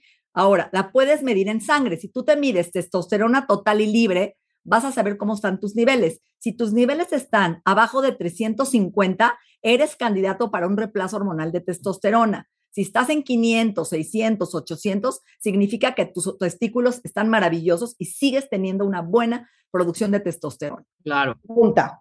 Cuando nosotros nos hacen exámenes de el perfil hormonal, el doctor te pide que te lo hagas en cierto momento del ciclo te pide que te lo hagas en cierto momento del ciclo o en cierto momento de la vida para ver ciertas hormonas. ¿Cuándo te tienes que hacer esta prueba de eh, testosterona? ¿Sabes que Ben Stiller le dio cáncer de próstata a los 40 años, Marta? Sí. Hoy estamos viendo hombres jóvenes, por eso hay que checarse a partir de los 40 un antígeno prostático total y libre y checar tus hormonas masculinas. ¿Pero en qué momento del mes? ¿Da igual? Al hombre no importa, no es como a la mujer, ¿ok? Cualquier momento del mes. Eso es importantísimo. Y también checarse la insulina y la glucosa, porque ahí vamos a saber cuál es la causa de que te estés perdiendo tu testosterona. No solo medir las hormonas, que es glucosa, tu insulina. Por ejemplo, la vitamina D también ayuda a secuestrar y a producir testosterona y que esté en buenos niveles. Hoy todo el mundo trae una deficiencia de vitamina D y lo decimos en todos los programas. Entonces, el zinc y la vitamina D son los suplementos ideales para ayudar a producir tu testosterona y ayudar a que se secuestre y no se convierta y se vaya a otra ruta de hormonas que nos hagan daño, ¿ok? Ahora, también checar tu tiroides es importante. A veces la gente tiene un hipotiroidismo una alteración en la tiroides que también afecta en cadena tus demás hormonas. Recuerda que todas las cadenas son como un dominó. Cuando una está baja, afecta las demás en consecuencia. Entonces, checar esto. Y chéquense, vamos a ser honestos, el hombre le cuesta trabajo reconocer, Marta. El hombre le cuesta trabajo decir, oye, ya mi erección no está igual, ¿sabes qué? Mi apetito sexual está bajo, estoy cansado, no me siento tan fuerte, tengo flojera, estoy apático. Son síntomas que está hablando tu cuerpo y que no tiene nada de malo reconocer. Ahora, hay el reemplazo de testosterona en muchos niveles. Puede ser en crema bioidéntica, Marta, se ponen un clic de crema de soya y camote bioidéntica como las mujeres. Te puedes poner una inyección o puedes inclusive ponerte el pellet de testosterona. O sea, hay muchas formas de dar el reemplazo al hombre que a mí me encanta esta frase que te puse que dice, Si deseas vivir una vida larga y saludable, en algún punto usted y su médico deberán tratar los niveles hormonales con la misma seriedad con la que tratan la presión arterial y el nivel de azúcar. Y es increíble que no le damos la importancia a las hormonas. 100%, o sea, yo oigo a los hombres hablando de que se checaron el corazón, que se checaron la próstata, que se checaron el, el- la presión. Nunca las hormonas. A ver, Sí. por Claro. Estás previniendo Alzheimer, prevención de depresión, prevención, ¿no? De infarto, porque la testosterona hoy te previene, también te ayuda al corazón y al colesterol. Ahora, ¿qué hay que hacer para producir testosterona? Porque es importante que la gente sepa. Uno, ejercicio, sobre todo pesas, fuerza, resistencia. La testosterona se produce cuando hacemos ejercicios de fuerza y resistencia, no tanto cardiovascular, sino pesas, ligas, nos va a ayudar a la producción de testosterona, ¿sí?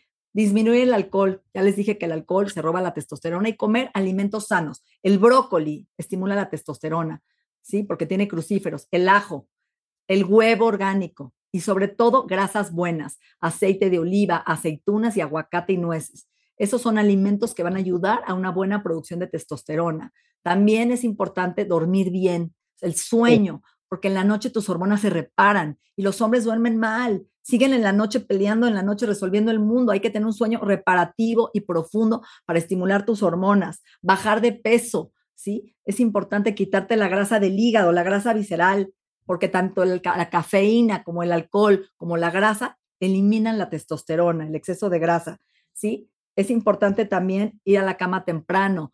La gente debe de tomar un multivitamínico con minerales, el hombre con complejo B, un multivitamínico que tenga zinc, que tenga vitamina D, nos va a ayudar a cuidar nuestros niveles óptimos de testosterona, ¿ok? Fantástico, fantástico, fantástico, fantástico. Y pueden ir a ver a Natalie, que les va a ayudar muchísimo.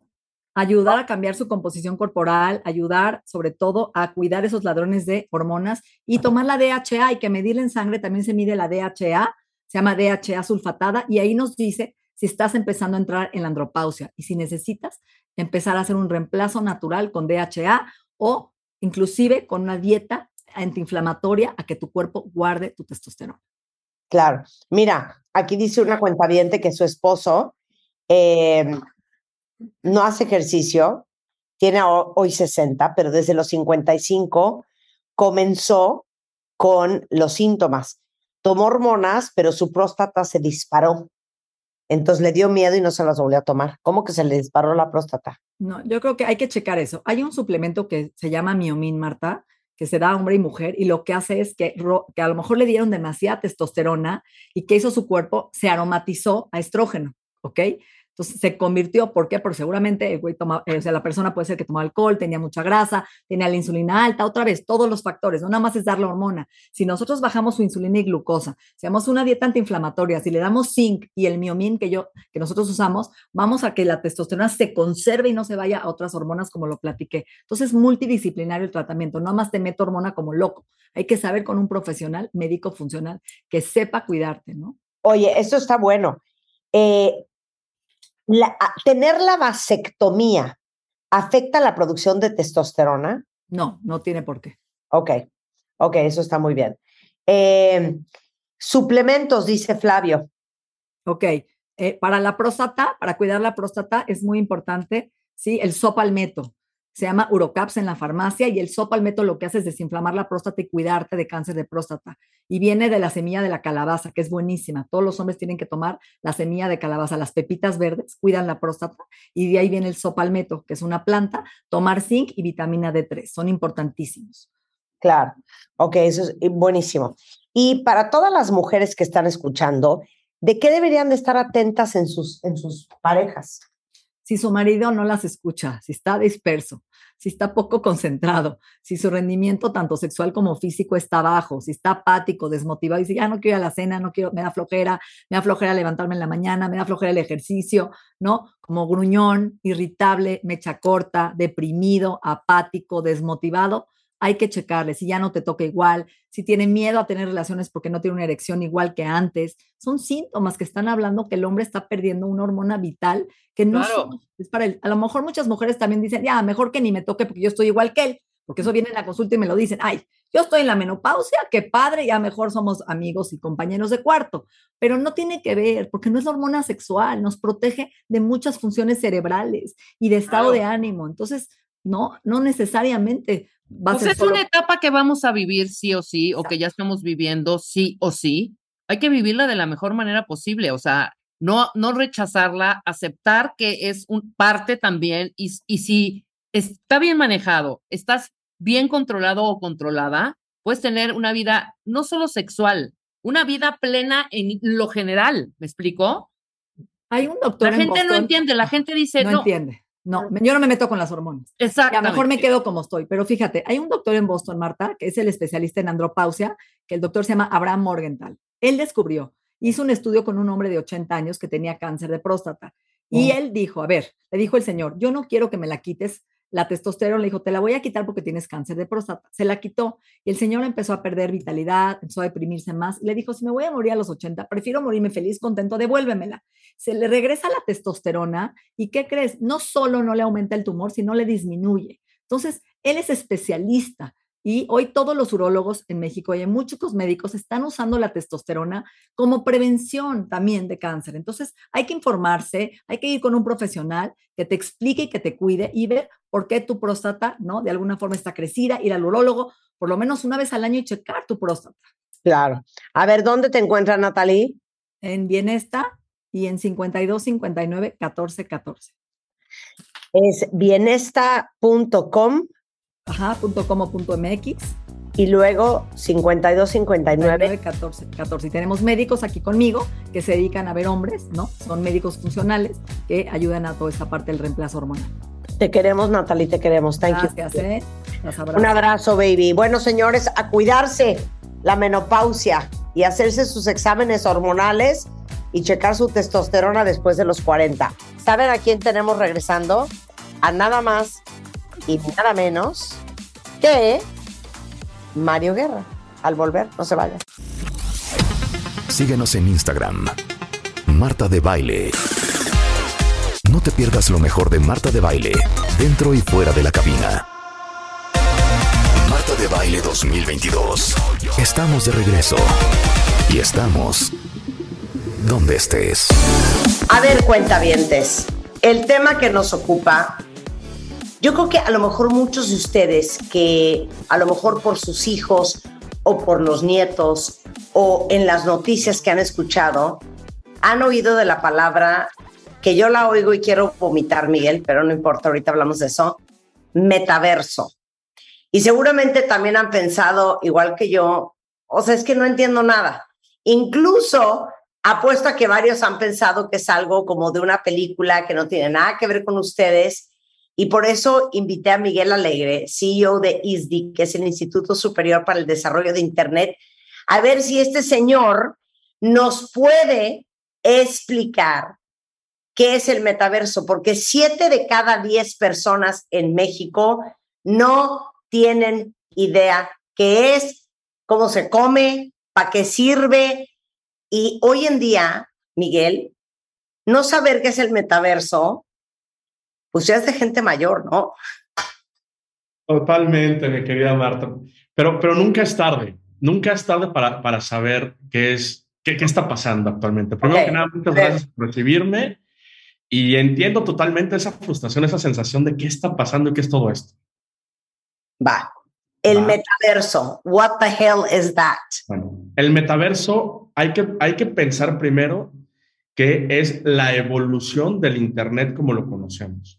Ajá. y que es algo que está en construcción. Todavía es un constructo, es algo que está construyéndose mientras estamos platicando, porque cuando esto esté concretado, cuando exista verdaderamente materializado, va a significar la conexión de mundos virtuales, la manera en la que vamos a poder interactuar en entornos virtuales como si estuviéramos interactuando en el mundo físico.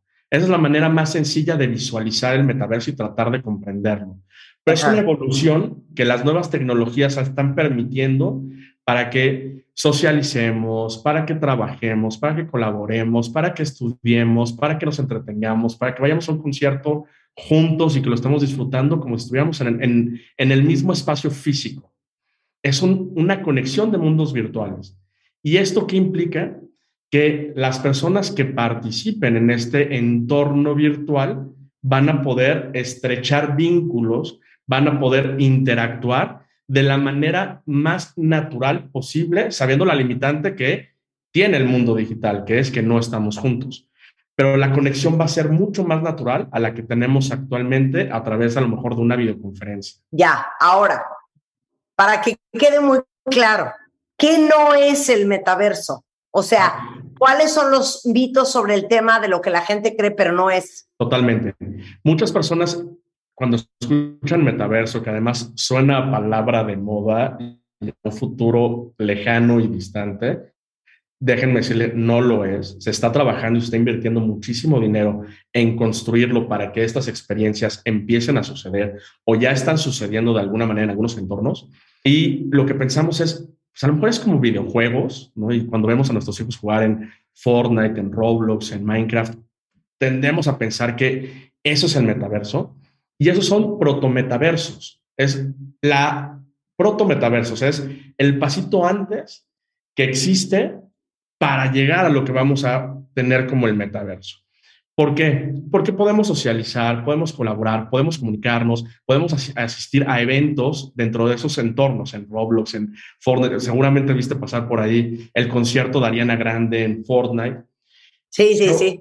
Que, que son enormes y además generan no solamente una asistencia fenomenal, sino que generan ingresos descomunales. Claro, ok, pero a ver, dánoslos literal, palabra por palabra. Si alguien llega y me dice, a ver, Marta, tú que dices que todo lo sabes, ¿qué es el metaverso? ¿Qué debe de contestar uno word for word? Yo diría lo siguiente. Es El primero la, es, la evolución de Internet. Es la manera en que las plataformas digitales se van a poder comunicar entre ellas para que tengamos una conexión más natural. Que colaboremos en el trabajo, que estudiemos como si estudiáramos banca con banca, Ajá. que vayamos a un concierto y que lo veamos los dos juntos desde diferentes perspectivas. Es esa evolución que nos va a permitir que este, esta visión que se tenía en Internet hace algunos años se empieza a materializar. Y todavía estamos lejos, y por eso te, te decía, es un constructo. No estamos ahí, pero Claro. vamos a llegar más rápido de lo que pensamos. Ok, bueno, ya saben que, claro, ya saben qué contestar. Ok, ¿quién tiene que aprender este tema? ¿Es Mira. solo para las nuevas generaciones, para la gente joven? ¿O, o quién, trabajando en qué o estudiando en qué, debería de aprender del metaverso? Yo creo que estamos en un momento en el que todos tenemos que aprender del metaverso. Como muchas cosas en el mundo digital y como lo hemos hablado en muchísimas ocasiones en, tu programa, Marta, el no prepararnos y el no avanzar y el no hacernos del conocimiento y las competencias necesarias que la tecnología nos está trayendo a nuestros lugares de trabajo, a la manera en la que nos relacionamos, nos excluye. Entonces, si queremos mantenernos competitivos y vigentes en nuestro trabajo, en el que tú quieras, desde contabilidad, finanzas, en el mundo del entretenimiento, en la comunicación, en todo, en el marketing, en las ventas, vamos a tener que entender qué es el metaverso y cómo desenvolvernos en esos mundos virtuales. Claro, ahora, ¿se va a ganar dinero en el metaverso? ¿Con el metaverso? ¿Se va a trabajar con el metaverso o en el metaverso? Totalmente. Hay trabajos que existen ya en el metaverso. Hay grandes inversiones en el metaverso. A ver, dame muchos- Por ejemplo, eh, seguramente has escuchado eh, de los NFTs, que son piezas digitales muy relacionadas actualmente al arte, pero no es lo único que puedes hacer, a un, a un diseño, por ejemplo, que se puede comercializar y en función de la expectativa que genere esa comercialización, se puede vender y generar cifras astronómicas, vender arte en, en digital, por ejemplo. Ujú. Marcas de moda, y hay muchísimas ya, o de lujo, están incursionando en el metaverso, probando colecciones que si funcionan en el metaverso, las crean en el mundo físico, las, las producen y las empiezan a vender en las tiendas físicas. O no, quizás solamente quieres comprar esa ropa física de esa colección de ese diseñador que te encanta y que lo vas a vender solamente en el metaverso para que tu avatar tenga los últimos tenis, ese abrigo que tanto te gusta, esos lentes padrísimos que quieres tener y con los cuales tú quieres vestir a tu, vestir a tu gemelo digital o a tu avatar. Entonces, desde la moda hasta el entretenimiento puedes ganar dinero. Los conciertos, por ejemplo, hablamos del, del concierto de Ariana Grande, la venta de ese ticket, de esa entrada ya genera ingresos. Y así va a pasar en muchos modelos de negocio y en muchas profesiones que todavía están surgiendo y que están creando, Claro. pero que van a ser necesarias en los próximos años. Ya, ahora, ¿cómo le hacemos o qué necesitamos para convertirnos en unos picudazos del tema de metaverso? Dime que el ISDI ya está dando clases de eso. Totalmente. En, en ISDI lanzamos un programa que se llama MetaX, que es el, Meta, el Metaverso Executive Program, donde hablamos justamente de la evolución de Internet, del surgimiento de la Web3 y de las nuevas tecnologías que están cambiando el mundo, que están cambiando, por supuesto, la manera de hacer negocios, la manera en la que nos tenemos que preparar como profesionales para ser relevantes en un mundo que va a cambiar mucho más rápido y donde todas estas nuevas tecnologías, blockchain, por supuesto, el tema de inteligencia artificial, de aprendizaje de las máquinas, Internet de las cosas, convergen para ir materializando este mundo que se llama ahora metaverso. Y, y en ISDI estamos preparando a nuestros alumnos en estas nuevas tecnologías, en estas nuevas disciplinas, para que aprendan a llevar sus negocios a este mundo virtual, pero también para que ellos estén preparados para que si tienen que trabajar en este nuevo universo, tengan las herramientas y el conocimiento necesario. Claro. Oye, es que te voy a decir una cosa. En los siguientes años, cada vez más, se va a requerir muchas más competencias de un profesional. Totalmente. Y, ¿No? y tienes- hoy hacemos redes sociales, por ejemplo. Imagínate cómo vas a hacer, cómo vas a socializar en este metaverso. Vas a estar on y off, vas a estar un ratito en el mundo físico y mucho tiempo también conectado a estas nuevas realidades. ¿Cómo vendo? ¿Cómo, ¿Cómo puedo yo disfrutar mi vida como la disfruto con mis amigos cuando incluso no estoy con ellos? ¿Cómo estudio? ¿Cómo colaboro?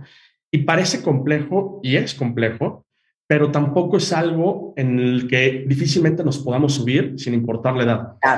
Los chavos están ahí ya, para ellos es súper natural, para ellos va a ser parte de su día a día y nosotros que ya tenemos, pues a lo mejor cierta experiencia o tenemos cierta edad y decimos, no entiendo, tenemos que aprender, porque el mundo muy rápidamente va a ir en esa dirección y los trabajos van a evolucionar a la necesidad de tener tu trabajo tradicional con su evolución natural, pero también a que lo puedas hacer en el metaverso. Miren, piénsenlo así. Me acuerdo cuando yo fundé Bebemundo en el 2000, 2000, de hecho. A ver, no existía, por ejemplo, un community manager, ¿no? Y muchos trabajos que hoy en día son trabajos nuevos, son trabajos que hace 15, 20 años no existían. Lo mismo va a suceder en el futuro. Entonces, imagínense cómo tienen que prepararse y preparar a las nuevas generaciones para que sean profesionalmente competitivas en el futuro. Realmente, imagínate con, las, con ese tipo de profesiones, el community manager que no existía hace 20 años, que hoy ya es una posición que se requiere muchísimo, cómo va a evolucionar en el metaverso y cómo va a atender a comunidades dentro del metaverso. Alguien que se dedica a organizar conciertos, cómo tiene, o, o, o eventos, cómo los va a organizar en el metaverso. Alguien que hace ventas. Ya claro. hoy en nuestra página de internet, si vendo en algún marketplace, pues ahora vas a tener que tener una ventana adicional, un nuevo canal de ventas que es el metaverso. Y todas las profesiones o todos los profesionales que vamos a necesitar para que eso suceda son trabajos nuevos y son oportunidades sí. nuevas. Sí, oigan, y les voy a decir una cosa, el Instituto Superior para el Desarrollo de Internet, el ISDI, del cual Miguel, con quien estamos hablando, es CEO, o sea, para que me entiendan, yo creo que la mitad de mi compañía ya tomó algún diplomado, alguna maestría en el ISDI porque hay que estar al día. Quiero que les digas, número uno, qué ofrece el ISDI y número dos, luego cinco co conceptos que debemos de saber para entenderlo y cinco skills que nos urge para no quedarnos atrás en cuanto a tecnología. Totalmente. ISDI es una escuela de negocios digitales y nosotros lo que hacemos es ofrecerle a nuestros alumnos no solamente el conocimiento práctico para que como profesionales en un mundo cada vez más digitalizado puedan ser exitosos, sino que apliquen el conocimiento que adquieren en las aulas, ya sea online o de manera presencial, el conocimiento práctico. Todos y, y tus chavos, todo, todo el equipo de, de, de, tu compañía que ha pasado por nuestras aulas, ha tenido que poner en práctica el conocimiento en proyectos reales. Y eso es lo que le da valor a ISDI, el que no solamente aprendas, sino que sepas cómo usar ese conocimiento en la práctica, en el mundo real. Eso por uno. Y me preguntabas cuáles son las cinco cosas que tenemos que tener como conocimientos generales. Uno, como, como profesionales digitales, tenemos que entender de tecnologías, no de las nuevas tecnologías. Tenemos que sentirnos cómodos cada vez con tecnologías que ya existen y que se están aplicando en el mundo actualmente, pero también con las que vayan surgiendo. Dos, tenemos que aprender sobre ventas digitales. ¿Cómo vamos a asegurarnos que nuestro producto, servicio o nuestra marca personal pueda ser algo deseable por el ecosistema digital? Tres, tenemos que aprender también sobre modelos de negocio, porque están surgiendo tantas necesidades a partir de las nuevas tecnologías que están surgiendo que tengo que aprender a ofrecer valor a los potenciales consumidores o a las personas que se relacionen conmigo a partir del negocio que tengo o que quiero echar a andar como emprendedor. Otra cosa súper importante, a trabajar de manera ágil. Hoy, dado también estos cambios y la velocidad de los cambios que tenemos, tenemos que, cambiar la manera en la que trabajamos y tenemos que colaborar de una manera diferente con todas las áreas de una organización, con las personas con, con, las que potencialmente o generalmente no trabajo, porque están en un departamento diferente, son los de ventas, ellos son los de marketing, ellos son los de producto, no. En este mundo necesitamos colaborar de una manera muy diferente y más ágil. Y eso es algo que les enseñamos a nuestros alumnos. Y por último, a nivel de conocimientos a innovar de manera constante y permanente. Porque si no tienes la capacidad de innovar, difícilmente vas a poder seguirle los pasos a tus competidores, por un lado, pero de manera más importante a las necesidades que tiene tu cliente. Y eso. Bueno, ¿cómo contactan con el ISDI? ¿Cuándo empiezan las clases? ¿Qué clases hay? O sea, explica. Mira, todo el tiempo empezamos programas porque esto no para. Desde programas de coding que van a ser súper necesarios para un mundo cada vez más digitalizado, que aprendas, que sepas hacer código para aplicaciones móviles, sitios web, para el metaverso. Tenemos cursos que empiezan en septiembre, programas de marketing digital que empiezan también ahora en el mes de, septiembre. En septiembre es un mes en el que empiezan todos los programas y todas las ofertas que tenemos en ISDE, entonces es un mes muy importante porque iniciamos con todas estas formaciones. Oye, pero entonces que se metan ya a eh, cuál es la plataforma de ISDI. Mira, ISDI está en la página web que tiene la siguiente dirección, que es isdi.education diagonal MX. Ahí pueden encontrar información de todos nuestros programas. Nos okay. pueden electrónico si se les hace más fácil al, al correo hola arroba isdi.mx y nos pueden seguir en nuestras, en nuestras plataformas sociales. Por supuesto, estamos en Twitter, estamos en Facebook, estamos en Instagram, estamos en LinkedIn. Donde quieran, hasta en el metaverso nos encontramos. Miguel Alegrecillo del Instituto Superior para el Desarrollo de Internet. Si les urge seguir aprendiendo, si les urge subir sus bonos, si les urge valer más como profesionales, es una gran alternativa. Miguel, muchísimas gracias. Muchas gracias, Marta. Un placer como siempre.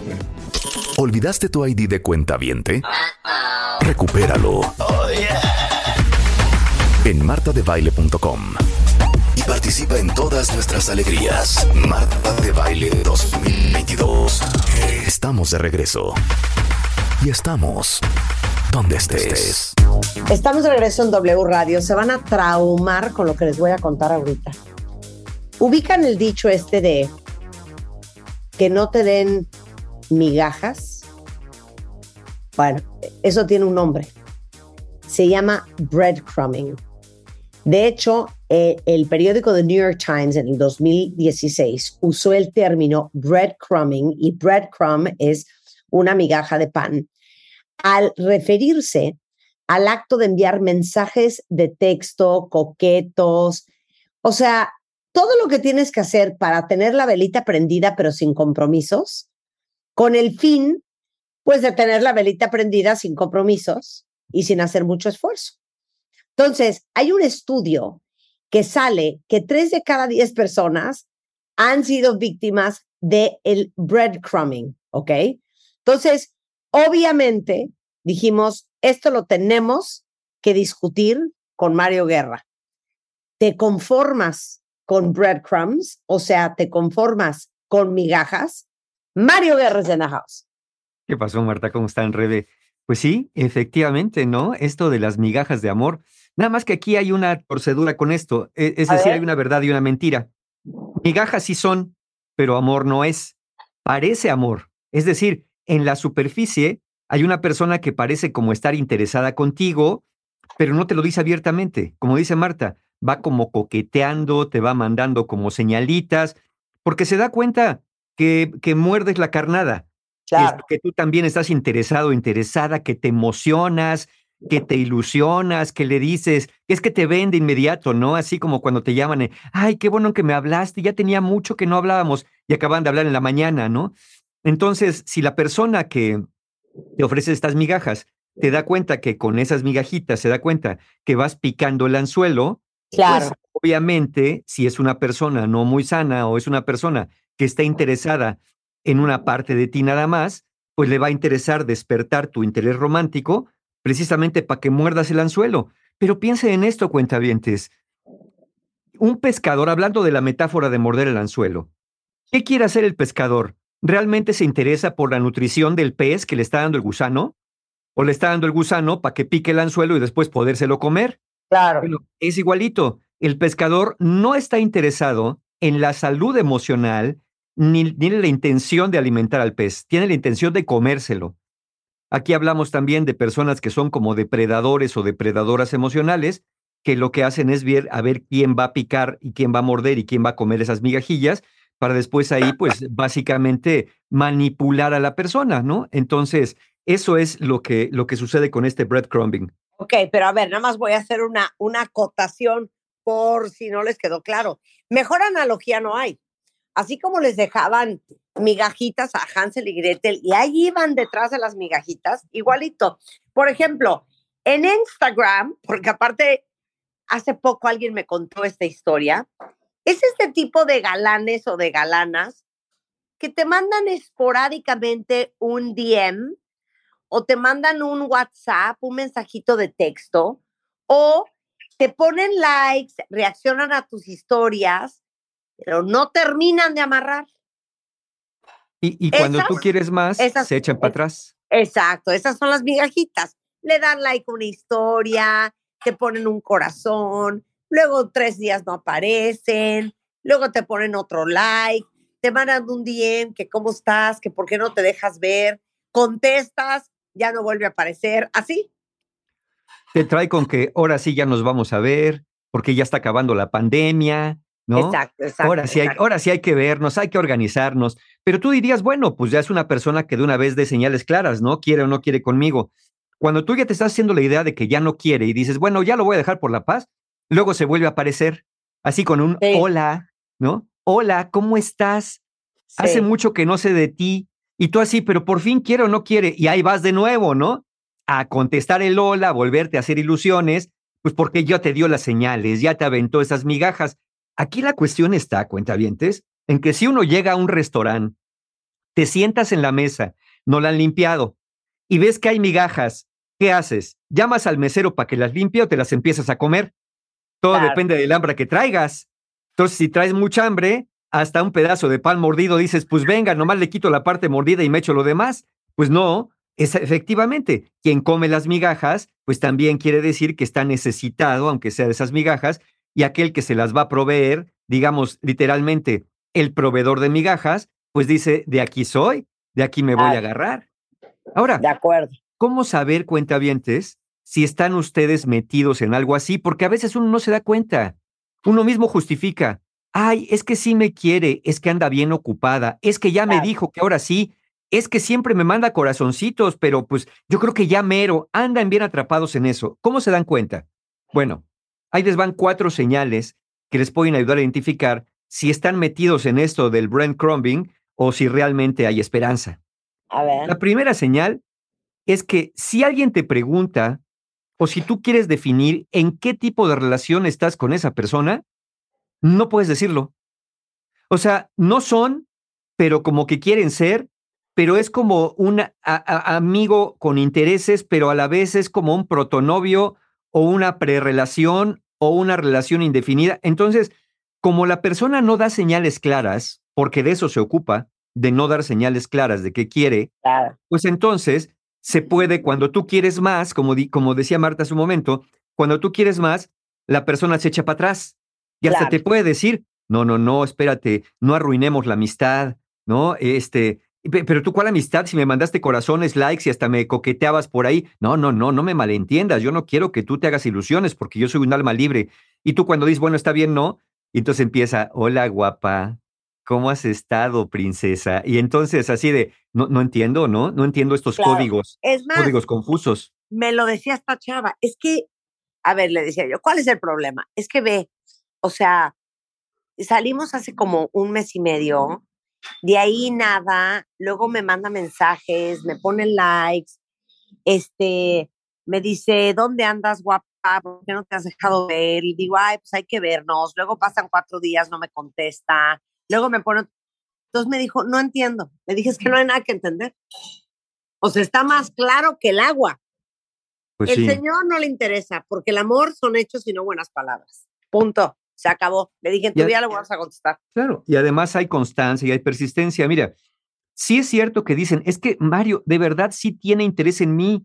Y yo no digo que no. La pregunta es, ¿en qué partes de ti está interesado o interesada la persona? Es decir, a lo mejor es alguien que es como estos coleccionistas que van coleccionando admiración, atención, dependencia de otras personas, pero no está dispuesto o dispuesta a realmente establecer una relación de compromiso. Es evidente que algo le interesa de ti, pero aquí la gran pregunta es si lo que a ti te interesa en una relación es lo que a esa persona realmente le interesa de ti. Por eso su interés de estas personas que te, que te lanzan estas migajas, de estos que te hacen breadcrumbing, es un interés que parece ser esporádico, intermitente, inconsistente e impredecible. Están, pero no están, se van, pero vuelven a aparecer, aparecen y se desaparecen. Es como, es como muy agotador estar tratando de entender desde la lógica y la razón qué es lo que realmente quiere esta persona conmigo. Pero Sí, ¿saben porque- qué? Solamente que ustedes se dediquen a eso, a descifrar eh, eh, pensamientos ocultos de alguien o a la filosofía de la vida, A ver. francamente, yo no creo que tengan tiempo de estar entendiendo lo que el otro quiere. A ver, yo no soy Sherlock Holmes. Exacto. Yo no soy investigadora privada. Yo no trabajo en el FBI. Tampoco soy de la CIA. ¿No se te entiende lo que me quieres comunicar? Ah, no voy a estar tratando de averiguar. Ya. Sí, y, y- y se acuerdan cuando hablamos de esto de, de- de llegar así con la, con la intención por fuera, de llegar así con la cruda realidad, decirle a alguien, mira, yo estoy interesado, estoy interesada en una relación comprometida, en una relación de largo plazo, porque yo lo que quiero es estar con una persona de manera constante y permanente. Eso es lo que yo quiero. ¿Tú qué quieres? ¿Quieres lo mismo? Porque si, si, si ya ni, ni siquiera me puedes decir lo que quieres, entonces es no. Entonces, quiero saber si tú quieres lo mismo. Si no, ¿para qué nos hacemos perder el tiempo mutuamente? Ya sé que nos 100%. gustamos, ya sé que hay atracción, ya sé que el coqueteo es sabroso, eso de hacerse la ilusión, pero es que, cuentavientes, uno no vive a base de ilusiones. Uno se hace la ilusión buscando después convertir esa ilusión en una forma de realidad y no vivir nada más en amores platónicos. Entonces, primera señal, no sabes en qué tipo de relación estás con esa persona porque ni tú la puedes definir. A lo mejor alguien te pregunta y te dice, oye, bueno, ¿y esa persona qué? ¿Qué onda con, con Arturo, con Raúl, con Soledad? ¿Qué onda con ellos? Y tú le contestas, ah, pues es que ahí andamos. Ahí andamos, ¿dónde? ¿Dónde andamos? ¿En qué andamos? ¿Para dónde vamos? Si no puedes definir eso, esa es una primera señal. Segunda señal, que no les va a gustar. Adivina qué. Te sientes peor con esa persona que si no tuvieras a nadie. Porque cuando no tienes a nadie, es decir, en el punto de vista romántico, eres más libre de ir, de venir, de, de- de chacotear, de estar con tus amigos, de sentirte en libertad y además de sentirte una persona que vale la pena, que es, que es admirada, que es querida por muchas personas y que aparecerá y encontrarás y buscarás a la persona indicada. Sí, Cuando alguien se sabe en soledad, pues no espera nada claro, y claro. no está. 100%. Aquí la cuestión es que si hay alguien, si hay alguien y da señales de que quiere algo más, pero como da tan poquito, lo da a veces, pero sobre todo, no lo da cuando tú siempre lo necesitas, eso hace que te sientas abandonado, abandonada, mal querido, hace que te sientas como que no vales la pena porque esa persona no quiere estar conmigo, porque pues es que no quiere estar contigo porque sí quiere estar contigo, pero de la manera que quiere estar contigo.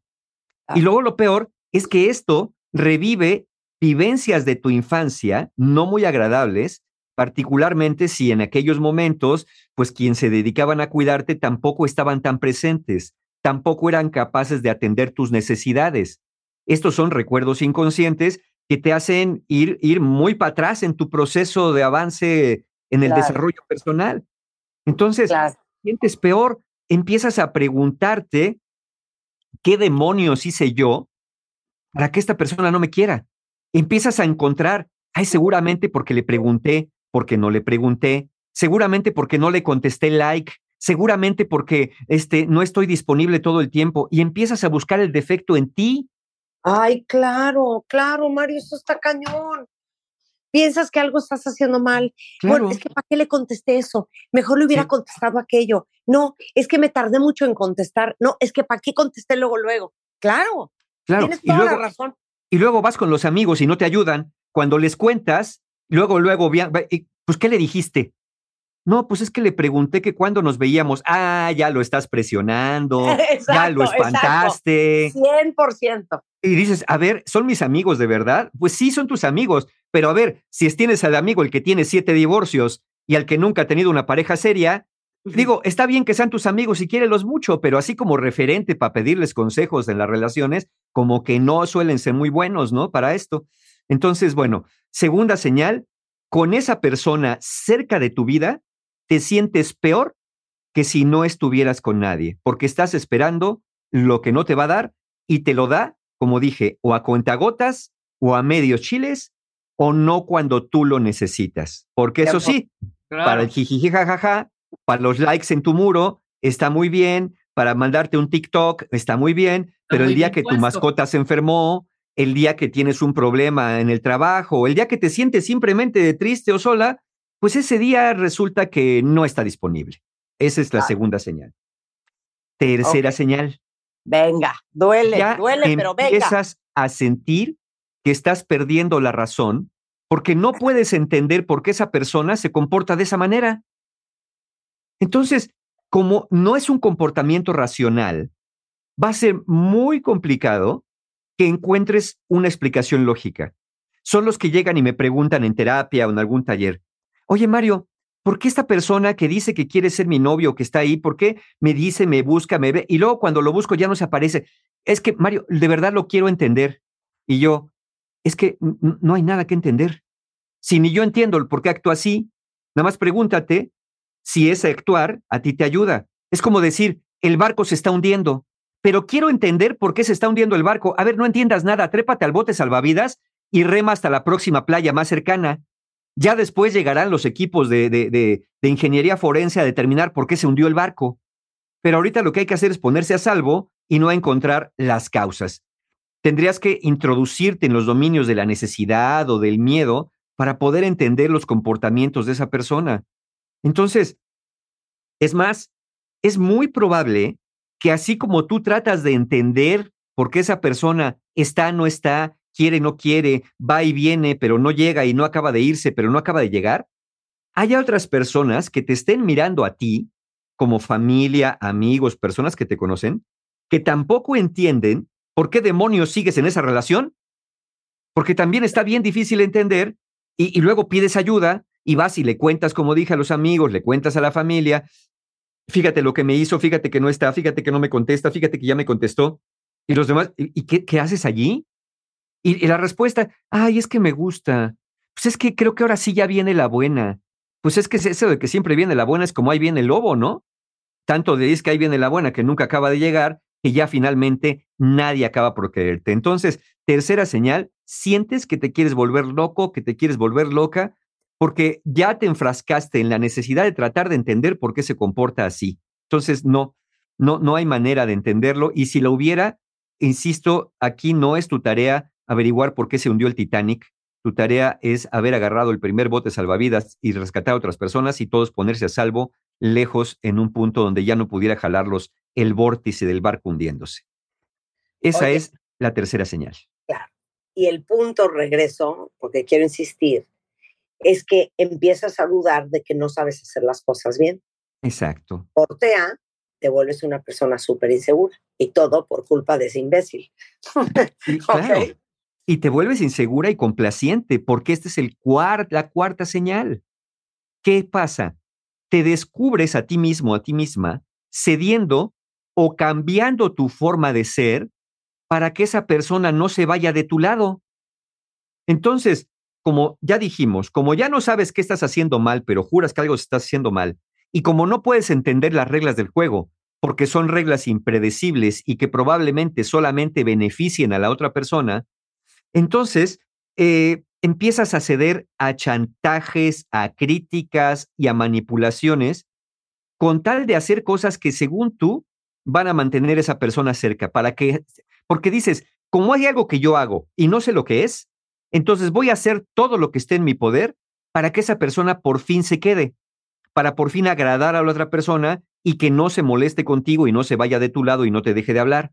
Seguramente algo, alguna insistencia por ahí tuve, lo presioné, como decíamos. Entonces, dejas de hacer cosas que quieres, porque antes querías, oye, ¿por qué no vamos el domingo a la marquesa a comer quesadillas? ¿Por qué no salimos a correr a la pista del sope y hacemos ejercicio? ¿Por qué no vamos a, a ver una película al cine? Y como esa persona cuando le dijiste eso se desapareció, entonces dices, no sabes qué, ya no le voy a pedir que salgamos, ya no voy a ir al cine, ya no voy a ir a correr, ya no voy a ir a que- comer quesadillas a la marquesa, mejor ah, me voy a ir con pies de plomo, de a poquitos. ¿Sabes qué? Y es lo peor de eso es, ya no voy a pedir lo que necesito, ya no voy a pedir lo que Exacto, exacto, para que no se me vaya. Y luego peor, porque tú solito, nadie te puso allí, pero tú mismo, tú misma, ya no te quieres separar de tu teléfono o de tu computadora o de tu dispositivo inteligente por si en algún momento te manda algún mensaje de que ahora sí te quiere ver. Entonces, los amigos te dicen, oye, ¿por qué no nos vamos el fin de semana a Teques? Híjole, no, ¿saben qué? Eh, vamos nomás aquí a la colonia del Valle, ¿no? Es que no vaya a ser que me busque aquel y entonces Eres un imbécil. yo, yo, esté, yo esté, vamos al parque hundido, ¿no? Este, para que por si me busca, pues yo esté cerca y vaya corriendo a sus brazos. Entonces, empiezas a hacer este tipo de, de retorcimiento de tu propia vida. Dejas de hacer cosas que quieres y terminas haciendo otras cosas que francamente en otra circunstancia no harías. Podrías alejarte de amigos, cambiar tu forma de vestir, hasta callarte lo que piensas o incluso tus verdaderos sentimientos por estar en este juego de la seducción. Porque yo entiendo que sí, hay un juego de seducción donde yo te pico, tú me picas, nos picamos, nos coqueteamos, vamos, venimos, pero de ahí pues tendría que pasar a otra cosa más concreta. Pero eso de quedarte ahí nada más en el juego de la seducción, híjole, yo creo que hay muchos videojuegos más interesantes y con más posibilidad de ganar, aunque en tu vida hayas jugado uno, que este, que es tan impredecible, ¿no? Es- es- son como, como reglas absurdas en un momento dado. Esa es la cuarta señal. Te descubres cediendo y confiando tu forma de ser, a ver si un día le atinas a una que ahora sí mantenga a esa persona cerca de ti. 100%. Con esto, vamos a hacer una pausa. Regresando. Estamos Regresando. tratando de entender todos. ¿Por qué pasa esto? el- sí, ¿por qué pasa esto? ¿Por qué ¿Cómo te afecta y qué hacer? Claro, al volver con Mario Guerra, no se vayan. Escuchas a Marta de Baile por W Radio. Síguenos en Facebook, Marta de Baile. Y en Twitter, arroba Marta de Baile, Marta de Baile 2022. Estamos de regreso. Y estamos... Donde estés. Estamos de regreso en W Radio. Estamos hablando sobre breadcrumbing, ¿ok? Breadcrumbing. Migajitas de pan. Estamos tratando de aclarar que nos queda todo claros cuando hemos sido víctimas de las migajas de pan, de que nos dan un y un día por allá, una llamadita, una salidita, pero no termina de concretar el asunto. Obviamente, nuestro máster, Mario Guerra, es in the house. Entonces, ya cuatro estilos, Ya dimos más. Ahora, ¿dónde vamos? Ahora vamos a ver por qué, por qué pasa esto. Digo, porque aquí, como dicen por ahí, pues para bailar tango se necesitan dos.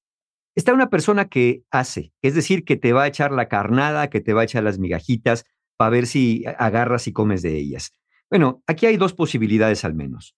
Una, que te hayas topado con alguien de personalidad narcisista que pues se aproveche consciente y deliberadamente de eso que te da y de eso que tú necesitas para mantenerte allí como en la banca por si un día se ofrece, por si un día necesita, porque generalmente la persona narcisista, bueno, tiende a ver a las personas como medios para sus fines, no como otras personas, como si fueran parte de su propiedad. Y así como hay camisas que no todos los días te pones, la tienes ahí colgada por si un día se ofrece, ¿no? Tienes un vestido de noche, tienes un smoking, o tienes unos pants o unos jeans, pues por, el día que se ofrezca, ¿no? Un, un overolito por ahí.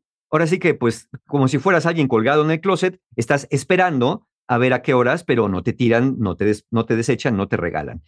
Puede ser ese el caso, o puede ser que te hayas topado con una persona, aquella que lo hace, eh, que tiene miedo a los vínculos emocionales.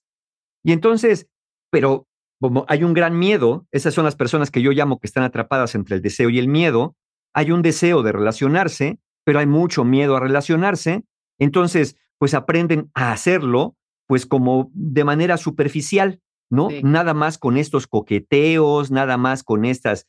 Ahora sí que ya que te prendieron, pues ya te dejan a ver cómo te apagas porque no están dispuestos, le tienen mucho miedo al vínculo emocional. Entonces, no sería poco probable que en esta situación, quien te da migajas eh, ya esté a la mejor, ¿no? A lo mejor realmente en una relación con alguien más, más comprometida, a lo mejor no del todo, pero hay alguien más por ahí, y tú eres como el plan B. Porque, ¿Por qué? Porque necesita, como dije, coleccionar, ¿no? ¿Se acuerdan que lo dije hace un momento? Coleccionar admiración, coleccionar eh, personas que estén allí por si, lo decía muy bien Marta al inicio, por si una vela se me apaga, otra me quede prendida. Entonces tú puedes ser el plan B, pero lo peor es que puede ser el plan C, el plan D o el plan Z. Eh, o puede ser el plan A. De todos modos, eres un plan, ¿no? Finalmente, porque siempre va a haber un B, un C, un D.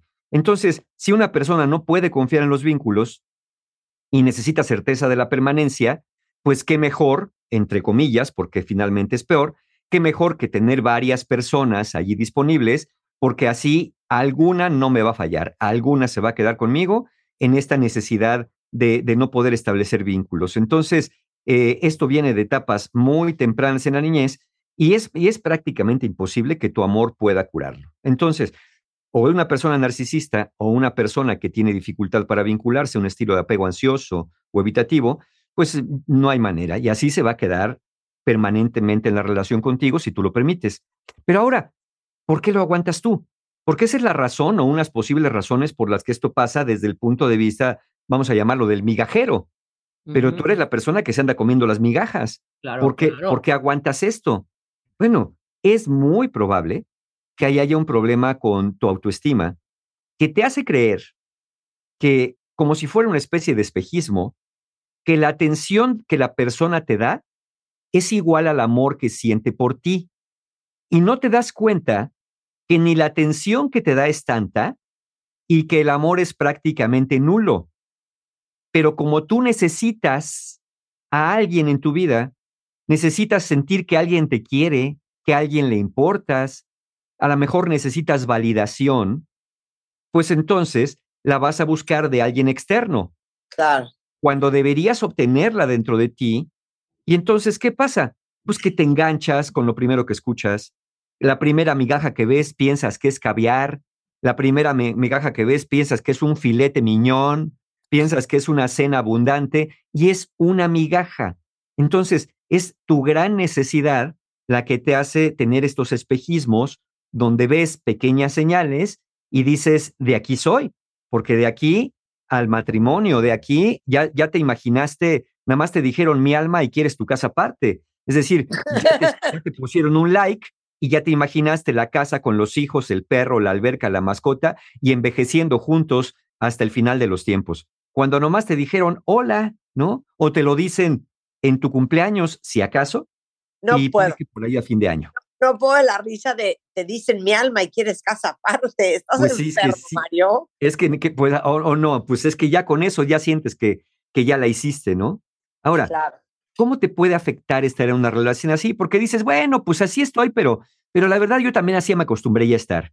Mira, sí, pero si esto lo combinamos realmente con una baja autoestima, como dijimos, ahí está la semilla para empezar a creer que tú tienes la culpa de que la otra persona se aleje. Puedes empezar a pensar que no diste lo suficiente, que hiciste algo malo, y, y como muy probablemente no hiciste nada malo, entonces vas a pensar que el problema eres tú. ¿Por qué? Porque de todos modos ya lo piensas. Pensar que el problema de todas las cosas negativas que te pasan en tu vida eres tú y solamente tú, pues propio de una persona de baja autoestima. Obviamente, tú tienes un gran porcentaje en el asunto, pero también con el tipo de personas que te relacionas o el tipo de situaciones en las que te colocas en un momento dado. Entonces se vuelve un círculo vicioso. Como tienes baja autoestima, te relacionas, te metes a relaciones de baja calidad. Como te, metes a relaciones de baja calidad, tu autoestima empeora y así nos vamos yendo hasta el fin de los tiempos. Entonces así te puede afectar. Y además vives en una tremenda y brutal frustración. ¿Por qué? Porque tendrás baja autoestima, pero persona normalita eres. Entonces, como eres una persona normalita, te vas a esforzar porque tu relación o lo que crees que puede ser una relación funcione. La cuestión es que no importa qué tanto te esfuerces, la otra persona quiere lo que quiere y parece ser, por las señales que da, que realmente no quiere una relación, al menos no una relación completa contigo. Quiere una relación así como las migajas que te da, a pedacitos cuando las necesita, como las necesita, y no como tú quieres o necesitas que sea. Entonces, ese es el otro efecto. Vas a vivir en esta frustración, pues eh, tratando de descifrar el enigma o de esforzándote, dices, ahora sí, voy a echar toda la carne al asador. Pues prepárate para perder la carne y hasta los huesos, porque se va a achicharrar y nada más no va a acabar por coserse el asunto. Entonces, ¿qué hacemos con todo esto? Cualquiera podría decir, pues váyanse corriendo y olvídense del asunto. Sí, el problema es que si haces eso, igual vas a caer con un siguiente migaja- migajeador, porque no, no aprendiste nada de ti. Lo primero, lo primero creo yo es no te aísles. Es decir, busca personas que verdaderamente sean consistentes contigo, Ajá. aunque inicialmente creas que no te pueden querer por quien tú eres. Es muy probable que haya personas que ya te han dicho, oye, esa relación no te conviene y tú no les has querido creer. Y realmente no es que tengas que creerles, es que hay personas, hay personas que finalmente, pues sí quieren tu bienestar y sí están más comprometidas contigo, pero tú, pues como no te emocionas, no ves esas cosas, ¿no? Oye lo que dice una cuentaviente. A ver, venga. Nunca le quiso poner una etiqueta a lo nuestro. No, bueno, ¿de qué hablan? Es que ya desde ahí vamos mal. Pues sí, Cuando un hombre está vuelto loco por ti, le urge ponerle una etiqueta. O sea, le urge chupar la paleta para que ya nadie la quiera. Exacto. Y hasta tener la receta, pues para que no se le vaya. Claro, hoy me doy cuenta que lo que estuvo haciendo es breadcrumbing. Porque después de un año pude salir de ahí y ahorita estoy luchando contra las inseguridades y la depresión que me dejó. Pues sí, exacto. Esto es lo que se Exacto. en su momento. E- Exactamente, es esto, ¿no? Esta, esta frustración, este problema con la autoestima, porque empiezas a culparte. Es más, si tu autoestima estaba más o menos bien ahí como agarrada con hilos porque pues estabas eh, tratando de trabajar contigo, una relación de estas puede echar abajo todo el trabajo que has hecho hasta el momento porque empiezas a pensar todas las cosas negativas de ti. Y si eso le agregamos el hecho de que te empiezas a aislar, entonces la cosa va a empeorar porque también muchos de estas personas que te hacen el breadcrumbing procuran buscar personas que no tienen muchos vínculos con otras personas, pues se quieren convertir en el centro de su vida. Oye, ¿por qué vas a comer de mis migajas si con otra persona tienes un pastel completo? Entonces, ¿qué mejor que encontrarme a alguien que ni migajas tiene para que ve las mías como manjares exquisitos que tiene que probar permanentemente y alimentarse de ellos? Entonces, Mira. por eso no te conviene aislarte. A ver, Marta y Mario. Sí. Y si el susodicho en cuestión no quita el dedo del renglón, me busca y me busca, pero tampoco dice qué quiere. Bueno, ok, está bien. Eh, entonces, parece ser que la fórmula contigo es nada más que te insistan, ¿no? Para que acabes diciendo que sí. Ah, Sí, el otro te puede buscar lo que quiera. La cuestión es que le contestes. La cuestión, ya, mira, ya de que le contestas, ¿no? Está, oye, mensajitos, likes, emoticones, y tú, ay, ya, ¿qué quieres? Ya, ya, ya caíste. O sea, no, no, no sé lo que quiere, no sé lo que busca, no sé por qué insiste, pero la pregunta, fíjense bien, cuentavientes, porque esto es propio también de la baja autoestima. La pregunta no es qué quiere el otro, la pregunta es qué quiero yo. Lo que el otro quiera me viene tres tallas más grandes que mi talla, me viene bastante holgado. La pregunta es qué quiero yo y si lo que yo quiero no lo estoy encontrando en esta relación, ¿qué demonios hago aquí? Claro. Mira, Ro dice aquí en Twitter, ¿sabes qué? Aplausos para Ro, porque por lo menos lo reconoces. Pues me estoy dando cuenta que el migajero soy yo. Ándale. Y ando repartiendo migajas con varios chiquillos. ¿Qué hago para parar? Pues mira, ahí es donde tienes que encontrar esta parte, este miedo al abandono, eh, muy probablemente en tus relaciones primarias, en la niñez o en la infancia, muy probablemente con tus figuras de apego y muy probablemente habría que ver la relación con tu padre mismo en un momento dado, porque es muy común que una persona que ha- no ha tenido una relación afectiva tan buena con, con el vínculo paterno esté buscando diferentes personas para vincularse, porque aprendió que lo masculino se ausenta de la vida de los demás, por lo tanto tiene que tener varias para que alguno se quede, acabe quedando, ¿no? Y aparte yo creo que también esto de ser migajero tiene que ver con el ego y el narcisismo. En otro sentido, sí, claro, claro, hay personas que, Oye, hombre, claro, qué padre que todas tus velitas se mueran por ti. claro, que, que- que- que son, son como esas velitas que aunque le soples en el pastel se vuelven a prender solas. Ajá. Dices, qué maravilla. Sí, pero después de un rato, que la maldita vela no se apague, ya te hartó, porque no te puedes comer el pastel, porque la vela se prende y se prende y se prende a cada instante. Claro. Ahora, Ana tiene un punto. A ver, Yo creo que a veces creemos que esas migajas es lo normal y lo habitual, porque desde niños nos acostumbraron a eso. claro, ahí está la infancia atravesándose, ahí está la baja autoestima atravesándose.